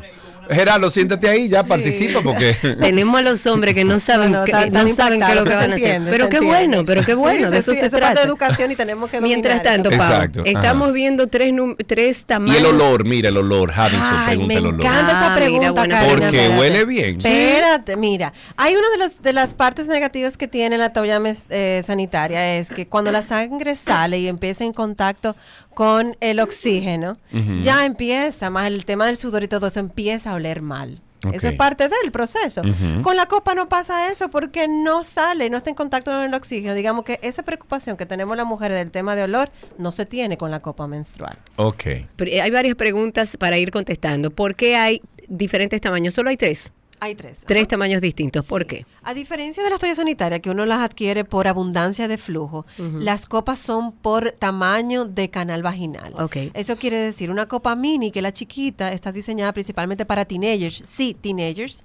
Incluso eh, se re- puede recomendar desde los 12 años de edad A la niña. a la niña. Así mismo como hay tampons eh, para adolescentes, es lo Sí, mismo. Porque no, no tiene nada que ver con un tema del Claro. imen y todo eso. Se- Eso no llega hasta ahí, señores. ¿Se ha cuantificado cuánto una mujer podría ahorrarse en su vida utilizando esta copa? Porque ge- generalmente, Paola, cuando tú llevas la cosa a números, la Sí. gente dice, oh, Oh, no se da cuenta en lo Sí, que gasta, porque sí. e- Mira. es algo que es necesario y ¿Qué que cuesta, ¿Qué cuesta una caja de...? de- Una copa te cuesta 1.700 pesos. ok, pero una caja de... de- Una caja de... de, de toallas de toallas. Tengo tantos años que no la uso, pero eso... eso sí. 170, Mira. 100, depende de la marca. Por ejemplo, nosotros hicimos donación de copas el año pasado y vamos a otra este año. Hay unas comunidades de escasos recursos. Claro. Y la señora, porque esto es una alternativa súper económica. Claro. Y ella con los ojitos así aguados decía, yo gasto 400 pesos al día. Sí. Porque tú sabes que a las mujeres se nos pone, el- se nos... claro. to- Si a una tiene menstruación en la casa, a todas le da al mismo tiempo. Ajá. Entonces sincronizan. Y ella lloraba de que todo lo que ella gasta en una casa para eso. Imagínate el ahorro que tiene. Sí. Ok, gracias, Pero bueno, seguimos con el tamaño para finalizar esa Exacto, parte. Entonces, eh, la copa A, que es la que sigue de tamaño, es la que se, se como que es, es ideal para mujeres que no han tenido hijos de manera vaginal, digamos simplemente chicas que no han tenido hijos o mujeres que han tenido hijos de, por cesárea o Como una yo, contextura, exacto. Sí. Yo también, eh, copa A. Y, y, y voilà, eso en general. Y la copa B, que es la más grandecita, es, es para mujeres que han tenido hijos de manera natural. Digamos que el canal vaginal se ha hinchado un poquito, entonces por ese tipo. Ok, aquí preguntan que qué pasa en el caso de las niñas, de las adolescentes, 12, 13, 14 años, qué pasa con el imen. Buenísimo. Mire, el IME es una membrana permeable. ¿Qué significa eso? Que así como el- la menstruación sale por el IMEN, Sí. ¿Verdad que sí? Así mismo, perfectamente, como es una membrana que solamente se rompe por impacto, digamos que se puede romper de impacto que es un deporte fuerte, Sí. la membrana pues se puede romper. Claro. Con el tema de poner el- un tampón o poner en este caso la copa menstrual no hay ningún Es problema. lo mismo que un tampón, Ok. señores. Es lo mi- Eh, exactamente es lo exactamente lo mismo. E incluso esto es menos largo que un tampón. Sí. O sea que si tomamos como referencia el tampón, que es lo que estamos acostumbrados a usar, es lo mismo. Una pregunta que hicimos fuera de, eh, Ajá. de micrófonos ¿Cuál que hace Josué él ahora a través de YouTube. Ay, no. Que el rabito, ¿cómo entonces? ¿Qué Ah, pasa? No, ok. ¿qué pasa con el No, pero rabito? está muy bueno. Sí, claro. Mira, eh, eh, este rabito yo le preguntaba a Paola a los que están Pero en YouTube, poner, están dejen poner la cámara tuya solamente para que la Exacto. gente E- entienda. Este rabito, Ahí ya. ahí, ahí. Ay. Ya. Miren, ese rabito que ustedes ven ahí, yo le preguntaba a Paola por temas personales. Se puede cortar. Entonces, ¿cuál es la respuesta? Para que ustedes entiendan, los que no están en YouTube, la copa menstrual trae como una especie de rabito, como, como si fuera, imagínense que el Tampax tiene un hilo, esto tiene un rabito del mismo material. Si ese rabito molesta o no molesta, ¿y qué se hace? Ya. Mire, está hecho, eso está hecho para, incluso tiene como dientecitos, eh, eh, su- ¿verdad? Bajo relieve, para que cuando tú tengas que retirar la copa, poder agarrar y retirarle, como agarrar el hilo del tampón y retirar. Exacto. ¿Qué significa? Que dependiendo qué tan eh, una mujer u otra, está diseñado para que tú lo cortes según a la altura que te sea más cómoda. Ok. Hay gente que la deja así, hay gente que la corta. No ningún, está diseñado para eso, para que te sea cómoda. Tú no debes de sentirla. Que es la ventaja que tiene la copa. Como la copa está diseñada, que para- chulísima para tú hacer deporte, zumba, no sé qué, porque no se Sí, siente sí. y no tienes problema No, de que haya un flujo que se derrame. Está diseñado para que ni siquiera el palito tú los. Mira, dice Su en, en YouTube que eh, se estima un esti- hay un estimado de 8 mil pesos al año en, en, no, en tiene que, consumo. ser Tiene más. que ser más. Tiene, que, ser más. necesario. Sí, bueno, yo sí, gasto sí, más seguro. ¿Cómo terminamos este tema, señores? Pues lindísimo. Yo quería invitarles a este sábado que vamos a tener un conversatorio justamente de esto. Todas estas preguntas que surgieron en el momento, lo que queremos es que surgen. Sí. Eh, Fue una actividad que organizamos sin costo, simplemente para que la gente vaya. Vamos a conversar con una ginecobstetra, oncóloga, que va a estar con nosotros contestando preguntas. Genial. Gente de la misma copa contestándonos preguntas, todo eso. Para eso, para que vayan con su listita a las diez y media de la mañana en Centro Media, que es un centro chulísimo, nuevo de eventos que tiene parqueo soterrado como para 100 parqueos, super los sea, salones, no se para va que a estemos cómodos. Para eso, mientras nos bebemos un cafecito, conversar sobre ¿Dónde eso. pueden hacer sus conseguir esa información, Pau? Pueden estar en Instagram de 0.rd o, Cero con Z, cero.rd. o en el mío de Copaola Tineo también, y ahí está. La idea es eso, que conversemos. Que, Y que falta mucho por hablar, que lamentablemente es muy práctico y que en estos conversatorios es que se aprende de cómo se pone, de cómo se retira, Cómo se lava. Cómo se lava, Sí. cómo se ¿Tú higieniza. sabes qué podríamos hacer también? Buscar compañías que quieran donar. Se le pone el logo de la compañía. ¡Ay, qué malvado! Mira, Wow. este domingo nosotros tenemos una donación nueva de copa. Pero va. sin nada de, de, de, de Sin nada de nada, nos Ok. vamos a, a Miches, a una comunidad, 55 niñas, más sus mamás, para donar, porque yo encuentro que es una solución Claro. muy linda, no solamente ambiental, que es lo que hemos hablado mucho, pero la parte económica, la parte de salud. Hay niñas en nuestro país que no van a la escuela cuando tienen su Sí. Pero, señores, que Y eso lo hablamos aquí. Sí, claro, y eso sería una solución viable, económica y Sí. por mucho tiempo. No, eso dura en 10 pos de, años, en de la 10 salud años. también. Imagínate, Y ¿eh? salud. Y en pos de la salud. Bueno, pues así lo vamos a hacer. Además, pueden echarle bono a sus plantas. ¡Claro! Se quedará El mejor abono. No sé, no sé. Eh, señores, gracias Paola por estar con nosotros. Un tema que ha generado muchas preguntas. Muchísimas. Eh, se quedan muchas. Si usted quiere volver a escuchar todo Vaya lo que al se habló, conversatorio. vaya al conversatorio y también puede a través del podcast 12 y 2 y en YouTube arroba 12 y 2 puede volver a mm, eh, escuchar y ver porque Karina estuvo enseñando cómo funcionan estas eh, copas menstruales. Eh, las pueden ver en YouTube. Hasta aquí, segmento verde en 12 y 2.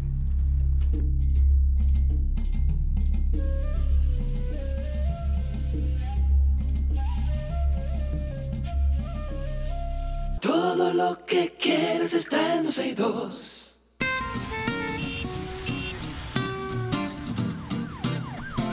Iniciamos tránsito y circos. Seguro que ustedes ya tienen muchos comentarios al 829-236-9856. Agradeciendo siempre a Marión Autos, tu inversión segura en manos expertas por este segmento de tránsito y circo. Te voy a decir desde ahora que tienes que darme los nombres porque no tengo el WhatsApp. El WhatsApp. Aquí, entonces, Muy mal. ¿Y por qué desde tú que no abres entre- tu WhatsApp como hice yo? Porque no puedo abrirlo aquí porque la computadora se pone lenta. Ah. Porque estamos transmitiendo en YouTube, porque estamos en IPDTL. Hay un sinnúmero de cosas que está Ok, haciendo esta gracias. Sergio por la explicación. 829-236-9856. Un recordatorio amistoso para todos ustedes. Pueden entrar. ¿Ya renovaste? Tú me, me imagino, Gerardo, que tú, Tú no renovaste me digas que tú no renovaste. ¿Tú Gerardo. renovaste? ¿El qué? Oye, ¿El ¿qué Marbete? Sí, sí, sí, sí. Ah, sí, Mentiroso. sí, sí, sí. Voy a bajar a ver la, la vayan, vayan. Ok. Bueno, ok. 829-236-9856. El Marbete lo puede conseguir en la dgi.gov.do. Lo único que no tengo el nombre entonces. Eh, no habla. Luisel. Luisel, buenas tardes, ¿cómo estás? Buenas tardes, ¿cómo están? Todo muy bien, gracias a Dios. Cuéntame. Qué bueno, ¿se escucha bien hoy? Sí, se escucha muy bien. Ah, tú eras la, eh, la que trabajaba en el censo. Correcto. Ah, perfecto. Pues cuéntanos, eh, para hacer un, un poquito de, de memoria, eh, ayer creo que fue, ¿verdad? ¿Tú llamaste ayer o antes de ayer? Ah, eh, antes de ayer. Antes de ayer, Luisel llamó y dijo que hay mucha información errónea que se está compartiendo sobre el censo. Cuéntanos dónde estamos fallando en cuanto a información. Ok. Espérate, que mi vecino acaba de prender un taladro. Ah, bienvenida a República Dominicana. Eh, bueno, mira, lo primero es que yo escuché varias veces que hay personas que la censaron en dos minutos. Eso es imposible. Sí, sigue, sigue. ¿Por qué? Ujú. Eso es imposible porque, mira, la boleta censal consta de seis secciones. Y la primera sección, por lo menos, se debe tardar un minuto y medio, porque es la ubicación de la vivienda. Claro. Y se llama así mismo, sección 1, ubicación geográfica. Ahí se va a detallar eh, la provincia, el municipio, el distrito municipal, la sección, el paraje, el barrio, etcétera. Sí. Y la sección número 2, la característica de la vivienda. Sí. Ahí se va a ver si la casa es de concreto, el, el piso, etcétera. Sí. Eh, hay una parte que es muy, muy controversial y es la pregunta número 64, eh, que es sobre cómo usted se considera. La O, o sea, ¿cómo usted se considera su, su color de piel o, o aspecto? Exacto, Ajá. exacto. Te voy, a, te voy a leer textualmente lo que A ver, ¿qué dice? Las personas deben definirse a sí mismas de acuerdo con sus facciones, color de piel y otras características cultu- culturales. Partiendo de estos términos, usted se considera negra o negro, morena o moreno, mestizo o mestiza. ¿Morena o moreno? Tú ves, eh, lo que Sí. pasa es que la pregunta no es qué eres, sino, o sea, No, me Lo que tú te consideras. cómo tú te consideras, porque es una herramienta para ver también El nivel de educación, no etcétera. necesariamente, Sí, Karina, sino cuál es una el persona... pensamiento en torno a nuestras raíces. Sí, mi amor, pero una persona que te diga, di que, que tú digas que, qué raza tú eres y tú eres moreno, eso no es una raza. Bueno. por ende, no, hay mucha Por eso, educación por eso ahí. la pregunta es cómo usted se considera, porque hay gente que dice yo soy india, yo soy moreno. Entonces soy-". sigue, Luisel. Y las opciones Bueno, son Entonces, las opciones son nueve, nueve opciones. Y entonces me quedé mestizo o mestiza, ¿verdad? Mulata o mulato, Ujú. india o indio, asiático o asiática, blanco o blanca, otro o no sabe. Ok. Eh, bueno, lo que es Por como eso, dice eso Karina, era lo que gracias estábamos Luisel. hablando ayer, que sí. Sí. había una opción de mestizo y que es desde el punto de vista de cómo se visualiza usted. Sí. Cuando usted le preguntan cómo usted se siente o cómo usted se visualiza, le dan las diferentes opciones porque aunque moreno no sea una raza, aunque morena no sea una raza, la gente se, se define como morena. Yo soy moreno. Sí, exacto. Ahí tenemos una llamadita. Sí, Ten- señor, tenemos una llamada. En la línea está Mauri, a ver si todavía está ahí. Eh, Cuéntanos, a Mauri. Espérate, a Mauri, adelante. Te tenemos. Dark Cloud, ¿cómo estás? Oh, muy bien, Dark Cloud, me gusta eso. Ahora me llamo Dark Cloud. Cuéntame. hace mucho, hace mucho que tú no, que tú no me escuchas, por eso no sabes, pero yo te digo a ti siempre, y a Karina le digo que soy el amigo de ella del trabajo, de cuando estaba Ah, ya. claro. Es que tú tenías mucho que nos llamaba, amigo. Sí, el trabajo, el trabajo. Ah, pero eso no está mal. Dos- Cuéntame. Dos cosas, Sergio, no me tranque, dos cosas. Dale. La primera, una pregunta para Karina. Karina, ¿dónde están las cundis? ¿Te acuerdas? La ¿Las qué? Las cundis, un grupo de niñas que cantó varias veces en el Gordo de la Semana y, y, y- y Freddy le, le- le encantaban. Esas mujeres se desaparecieron, eran Mm. como dos Bueno, niñas, pero recuerda- idea. No, no, no. No, yo trabajé en el Gordo La de la. Semana muchos Sí, años, sí, pero sí, sí, no recuerdo, la verdad no, lo recuerdo. Si alguien sabe, que nos haga No. saber. Por, por favor, y otra cosa, Sí. Asústate Sergio y asústate Karina. ¿Qué pasó? El país está lleno, lleno de haitianos, y no de haitianos pe pegablot, o sea, y, y sin ganas de, de denigrarlo, pero Así no es. de haitianos. Eh, eh, Oye, Nada más, nada más tú tienes que ir a los supermercados Olé y tú te vas a dar cuenta. Esto está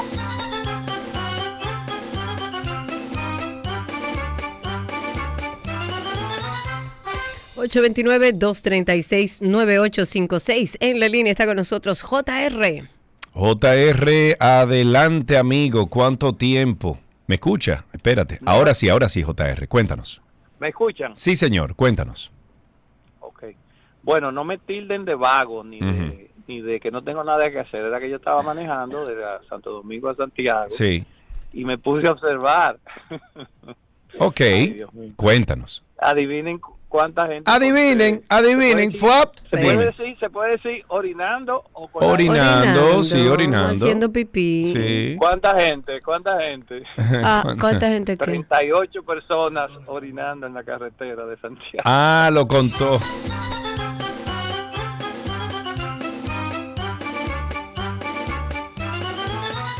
Ok, tengan paciencia los que están en YouTube. Lamentablemente las llamadas no se escuchan. Sí. Eh, lo que pasa es, señores, que estamos utilizando la misma computadora que nosotros utilizamos para hacer la interconexión y como estamos tomando las llamadas a través de ahí, pues entonces YouTube no lo, el sistema que, eh, el programa que estamos utilizando no lo identifica para YouTube el, el sonido. Pero que viene estamos de la llamada. trabajando en eso, estamos Sí, trabajando sí. en eso. 829-236-9856. Esquema Ponzi podría ser considerado un delito en República Dominicana. Qué bueno que empecemos. Debería, no, de- o sea, debería ya ser considerado un delito. Bueno, en los primeros meses del año próximo, la Superintendencia de Bancos va a empezar las rondas de discusiones con diversos sectores sociales para que se cree la propuesta que dará pie a un proyecto de ley que va a tipificar como delito la implementación de esquemas Ponzi en República Dominicana. Y qué bueno, porque estamos viendo que esto es ma- más, común todos los días y no hay ninguna base legal para que puedan eh, salir detrás de estas personas. Esta información la ofreció el superintendente de bancos, Alejandro W., quien dijo que ya se tiene listo un apunte de este proyecto. Ellos dicen, ya tenemos el primer borrador, esperamos para dar inicio el año que viene, para enero, estar presentando a los medios de comunicación y obviamente también al Poder Legislativo. 829-236-9856. Tenemos a Esmirna en la línea. Buenas tardes, Esmirna. Hola, buenas tardes. Esmirna, ¿tú Eh. sabías que en cerca de Atlanta hay un, un sector que se llama Esmirna, verdad? Sí, camino a Pensilvania, yo he estado en esa ciudad. Ah, bueno, muy bien. Cuéntanos, Esmirna. Turquía está la ciudad de Esmirna también, y si vas a la Exacto. Biblia también vas a encontrar el mensaje a la ciudad de Esmirna. Bien, ¿Tú bien. Contanos, contanos. Cuéntanos, Esmirna. Mira, yo lo que quiero es, ayer traté de, de localizarlo, pero no hubo manera de hacer el contacto. Cuando de, eh, leían la noticia sobre el problema que hubo con la compra de las tabletas para el censo, que nada más eh, aprobaron, la que aprobaron nada más cumplía con uno solo de los requisitos. Y Sergio decía, ¿y dónde está el de contrataciones públicas? Realmente contrataciones públicas no es, el- ellos revisan después que se hace la compra. Ellos no están revisando todos y cada uno de los contratos antes de que se compre. Ahora, Mm. cuando ellos hacen ya la revisión, que es después que se cumple con el proceso, que hay una irregularidad, o tumban el proceso o someten, eh, eh, transfieren a la acción de la justicia que cometió las irregularidades. Pero no es que el señor que dirige contrataciones públicas, que tiene muy buena reputación, Ujú. está revisando todos y cada uno de los contratos antes de que se contrate, porque se va a, a formar un cuello de botella que entonces no va a poder, Bueno. no se va a poder hacer nada en el Tiene que ser, óyeme. Esmirna tiene que ser más eficiente el sistema. Si no, ¿para qué lo tenemos? No, ese no era, este.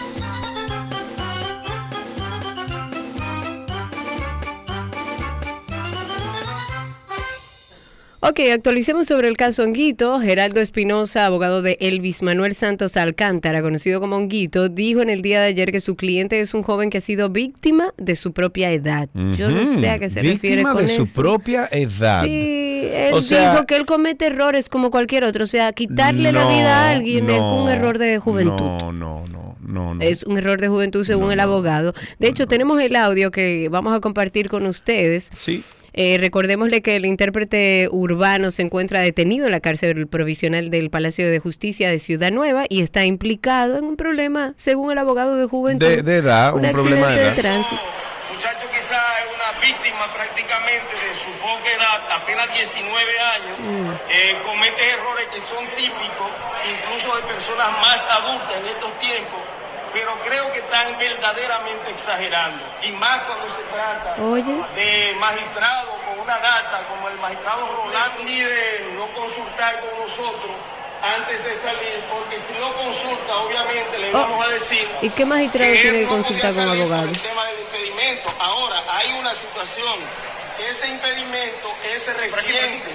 Es del mes de noviembre y realmente él no tenía conocimiento del impedimento de salida. Ah, él, él no sabía, él no sabía, Karina. Claro. era. Él no sabía tampoco el abogado que le mintió a la justicia. Ahí tenemos a Enrique veces. en la línea. Buenas tardes, Enrique. Adelante. Buenas tardes, Eli Karina. Adelante. Primeramente, preguntarle si me están escuchando bien o mal. Bueno, yo escucho atrás de ti, escucho ahí el, el cosa, el, el teléfono, eh, pero te escucho, amigo, no, no hay de otra. Bueno, el, el problema es, yo soy bastante obediente, porque siempre me llamaba la atención que el teléfono hacía mucho feedback. Oye, Enrique, yo te voy a pedir que cuando se Pero acabe el bien, programa, tú entres a YouTube y tú te escuches al minuto, bueno, a las 2 de la tarde, tú buscas en YouTube. Y cada vez que tú hablas, tú te oyes atrás. Ese es el problema. Adelante. Eh, eh, el problema es, yo cambié el teléfono. Por eso le pregunté. Pues entonces baja el ¿está radio. Entonces baja el Es radio. bajar el radio, lo que bajar tiene que hacer, amigo. Baja el radio completamente y escuche, no, bajito, no, bájelo completamente y escúchenos por el Apáguelo. teléfono. Exacto, cuéntenos. Me espera que yo lo, que yo lo apague. Apáguelo, señor. Apague el radio, apáguelo. Exacto. Usted Dale, lo apaga y nos escucha vamos, por el te vamos a escuchar aquí. Te vamos a escuchar aquí. Cuéntenos. Esperar aquí a que tú apagues el radio. y bueno. Ok. Ah, no, el trancón se ofendió. Muy bien, señores, hasta aquí tránsito y circo en 12 y 2.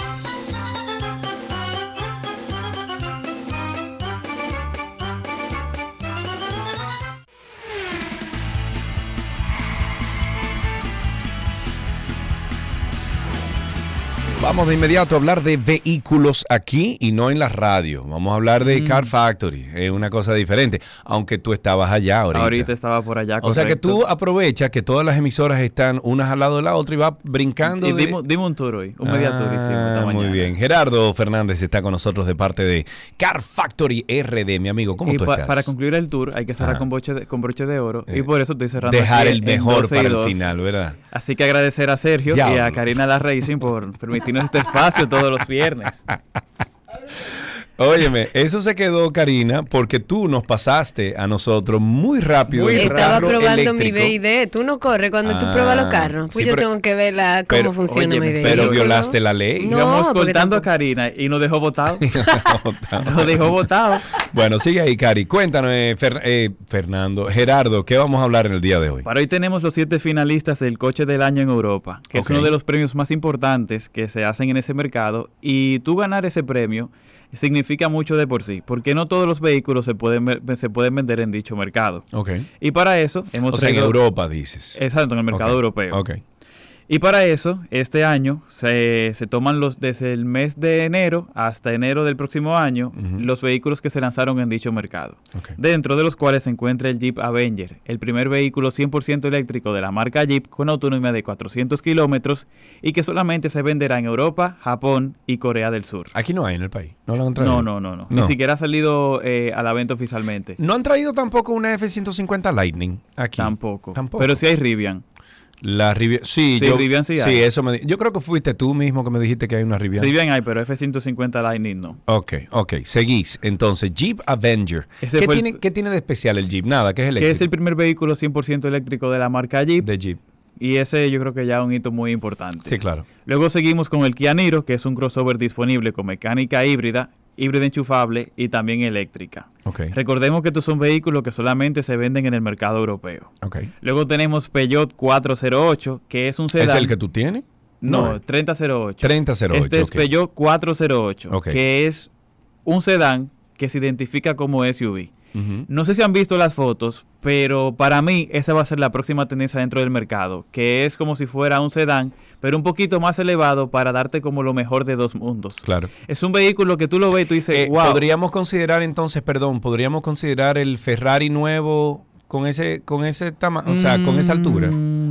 Más o menos, Sí, pero porque parece un sedán, pero está levantado. Más o menos, más o menos. pero más por menos ahí. que más o más más Menos que más. Ok, menos, que más. Si ven el 408 van a entender por qué. Si que hay más para- allá, hay menos acá, Gerardo. Ahí puede ser que haya más allá del que menos hay aquí, de aquí para allá.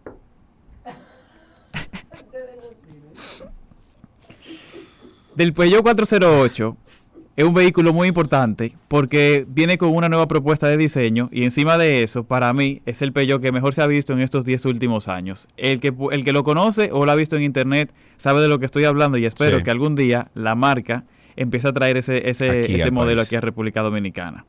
Luego tenemos el Renault Austral, el nuevo SUV francés disponible con motorización híbrida. Es más o menos, más o menos, no menos que más, parecido a una Renault Coleos, pero en este caso viene con motorización híbrida. La Renault Coleos. Renault Coleos. Sí, yo sé cuál es la, la- La- que parece una botica chiquitica. No, No. esa es la Duster. Ok. Luego tenemos Fea que es esa guagua. Sigue. Luego tenemos Toyota BZ4X y Subaru Solterra. Aquí pasa algo muy curioso. Son tan parecidos estéticamente como también mecánicamente hablando que el jurado decidió que los iba a calificar de manera de, de un- como si fueran un solo un vehículo. mismo carro, pero, Un mismo carro. pero comparten la plataforma. Sí, sí, sí. Comparten Ah, plataforma y estéticamente son muy, pero muy similares. Es como la Kia Sorrento y la Tucson, creo no, que es. la Sportage y Tucson. Las, so- las Sportage y Tucson que se fabrican incluso en la misma fábrica. Exacto, pasa un caso, Sí. un caso muy similar. Y por último, el Volkswagen ID Boss. Ah, para que te vean. Eh, por último. Para que te vean. Bueno, pero, ponlo ahí. Lo alargamos un poquito más el segmento. y por último, Volkswagen ID Boss, o mejor conocida por muchos como la combi eléctrica. Ok. Ahora bien, si quieren saber cuál, cuál será el ganador, se va a elegir el próximo 13 de enero en el Salón de Bruselas. ¿Cuál es el procedimiento para elegir al ganador? Bueno, ya, hice- ya entran más de 40 jurados del mercado europeo y califican el vehículo y en el Salón de Bruselas van a anunciar cuál fue el ganador. Iba a ser en el de Ginebra, pero el de Ginebra hizo algo un poco... Se emborracharon. No, ma- más o menos. Pero Iban- más- No, porque, oye, oye, oye lo que pasó. En vez de ser en Ginebra, va a ser en Qatar, pero se va a llamar Salón de Ginebra.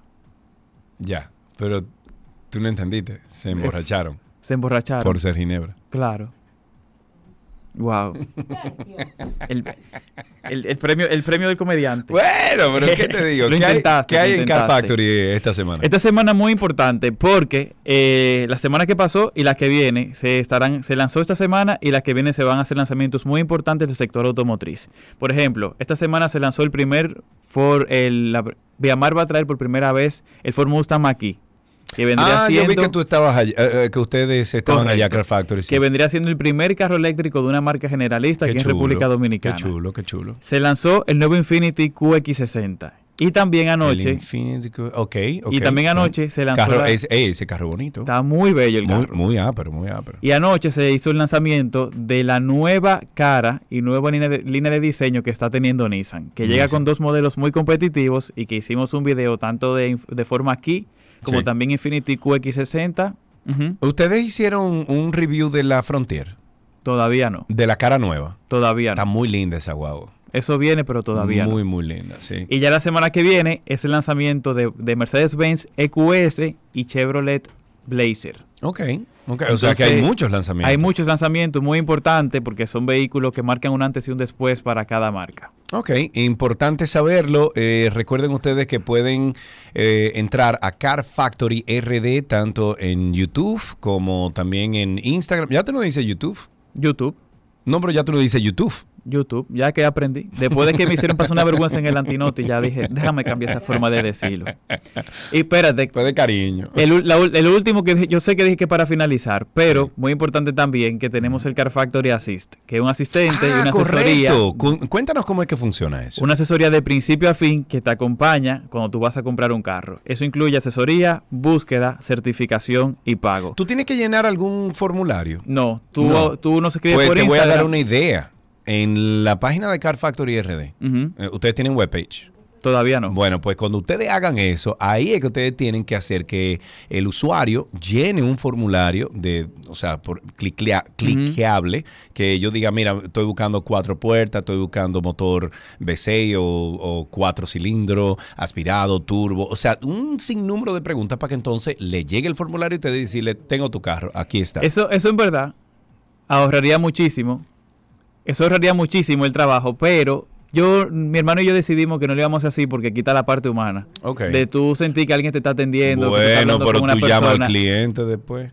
Realmente no lo hacemos, o sea, no se hace por voz, sino todo a través de WhatsApp. Nos escriben al 849-438-0888. Dilo mal paso para que te puedan escribir. 849-438-0888. ¿Cómo era la que hacía eh, 809? Karina, ¿cómo era la que hacía 809? Eh, Sasha, tiene que aprender cómo lo hacía Sasha. Ay, Dios explícame, explícame ahí. insoportable, Sergio. Mira a ver, Vamos, mira a ver, Explícame, explícame. explícale cómo no, hacía te puedo Sasha. un chin de la canción. Ok. Dale. Tiene los ojos negros, tarara, tarara, tarara, como la noche oscura. La Racing, ahora Ok, cantante. listo. Ok, vamos entonces a finalizar, Finalizar con el teléfono. teléfono Sí. 849-438-0888 para hacer la próxima compra de tu vehículo más fácil, confiable y segura. Me encanta, muchísimas gracias. Gerardo Fernández de la plataforma Car Factory RD estuvo aquí hablándonos de los siete finalistas del coche del año, del auto del año en Europa y también le invitamos a todos ustedes a pasar por Car Factory RD. Ahí hay mucha información muy buena, sobre todo de, de todo el parque automovilístico de República Dominicana. Hasta pronto entonces. Muchísimas gracias. Gracias por Sergio, traer y- a Jojo al día de hoy porque Es que tú sabes que la universidad, el trabajo, lo tiene medio ocupado, hazme el pero favor, ok. ya cuando él salga en enero venimos Sí. con pila nueva. Ok, muy bien. Así que gracias.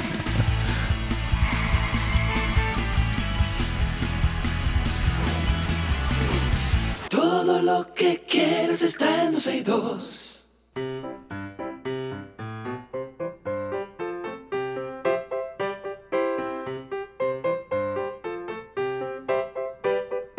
¿Y qué será lo que dice Alan? Que nosotros estamos, léelo. Eh, estamos en ¿Qué aprendiste hoy? Siempre un espacio para conversar ¿Quién con... es Alan? ¿Quién es Alan? Tú ya tú quieres problemas Chiqui, te quiero, Chiqui. chiqui. Eh, nuestros pequeños oyentes también participan y tenemos en la línea a... A Ramiro. Ramiro, que se me había olvidado. Ramiro, ¿cómo estás? Bien. ¡Qué bueno! Cuéntame cuántos años tienes. Seis. Seis. ¿En qué colegio estás? En primero A En primero A. ¿Y qué hicieron hoy en primero A? celebramos Navidad. ¡Ay, qué chulo! ¿Y qué hicieron? Cuéntame todo lo que hicieron celebrando Navidad. Ahí estaba Santa Claus. Me dio una foto con él. Muy bien. ¿Y qué le vas a pedir a Santa en Navidad? Eh, un hombre araña. ¡Un hombre araña! Mira, yo tengo, un, a- yo tengo un amigo que conoce a Spider-Man. Yo tengo un amigo que fue al cumpleaños de mi hijo. eh, digo, que llamó a su amigo Spider-Man y fue al cumpleaños de mi hijo Spider-Man. Yo te lo puedo conseguir, ¿eh? O sea que hablemos después. Pero gracias por llamar a qué aprendiste hoy y compartir con nosotros que ya, en- yo creo que ya en todas partes está celebrándose el inicio de este mes de diciembre y de Navidad. Y hasta aquí, ¿qué aprendiste hoy?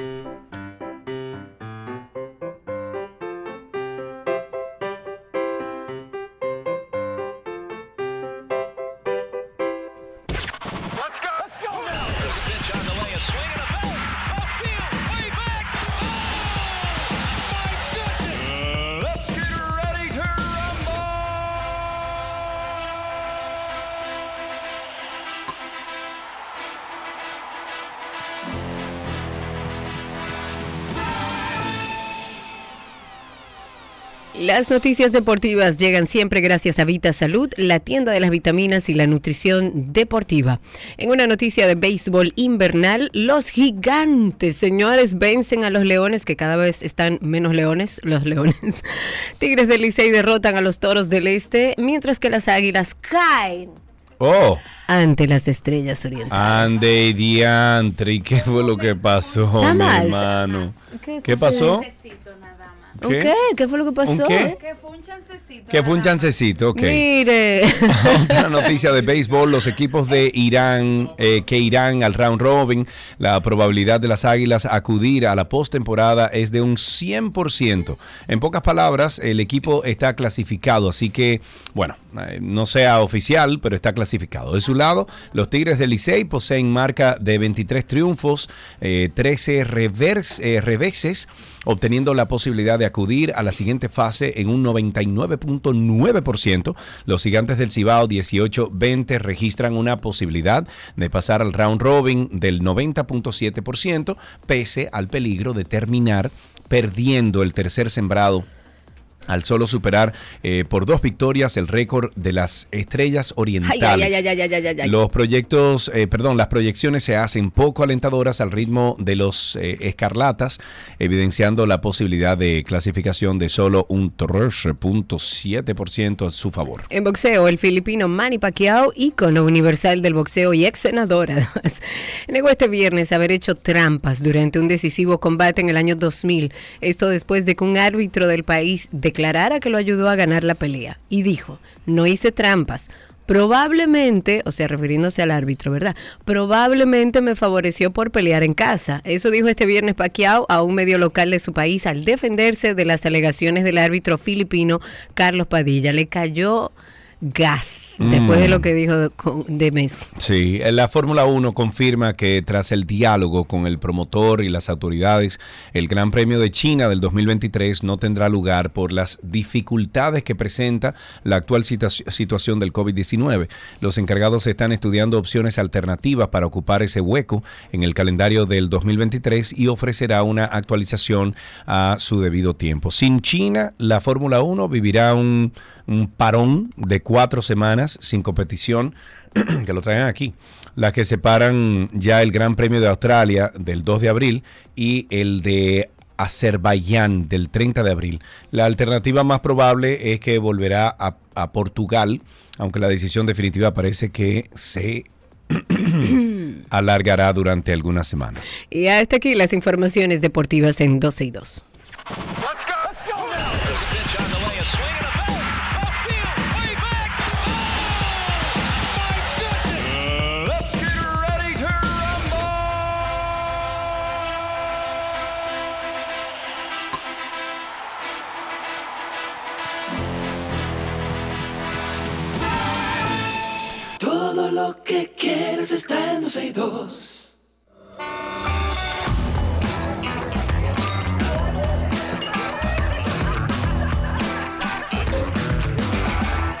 Antes de despedir este programa, vamos con unas cuantas actividades que hay este fin de semana. Por ejemplo, desde hoy y hasta el domingo se presenta el show en vivo Nick Jr. Live, Baila con ritmo.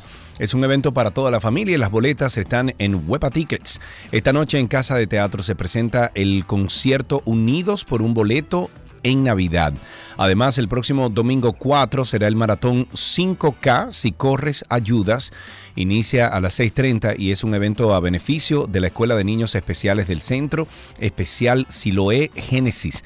Esto es para, mm, déjame ver, para adquirir kit eh, puedes escribir eh, por direct message o por mensaje directo a Centro Siloé Génesis RD en Instagram. El Museo Nacional de Historia Natural ofrecerá una actividad para darle la bienvenida a la Navidad Chi. Es para toda la familia, es de 3 a 5 de la tarde y las entradas están a la venta en el museo. El sábado 3 de diciembre y el domingo 4 se presentará la obra de teatro benéfica Juguetes para el Orfanato. Es una presentación para toda la familia que inicia a las 5 de la tarde.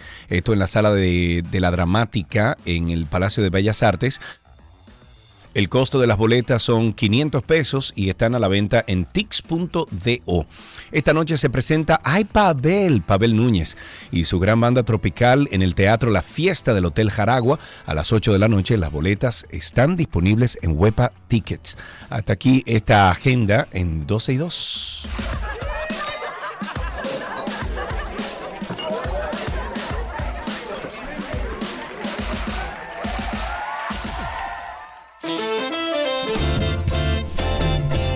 Amigos, pórtense bien este fin de semana. eh, ande por la sombrita como siempre. Recuerde que El lunes viene ahí. O sea que disfrute, disfrute. Suelte el celular. Suelte ese celular. Esa es la recomendación. Eh, YouTube, un abrazo para ustedes, señores. Y nos encontramos el lunes a las 12 del mediodía. Bye bye.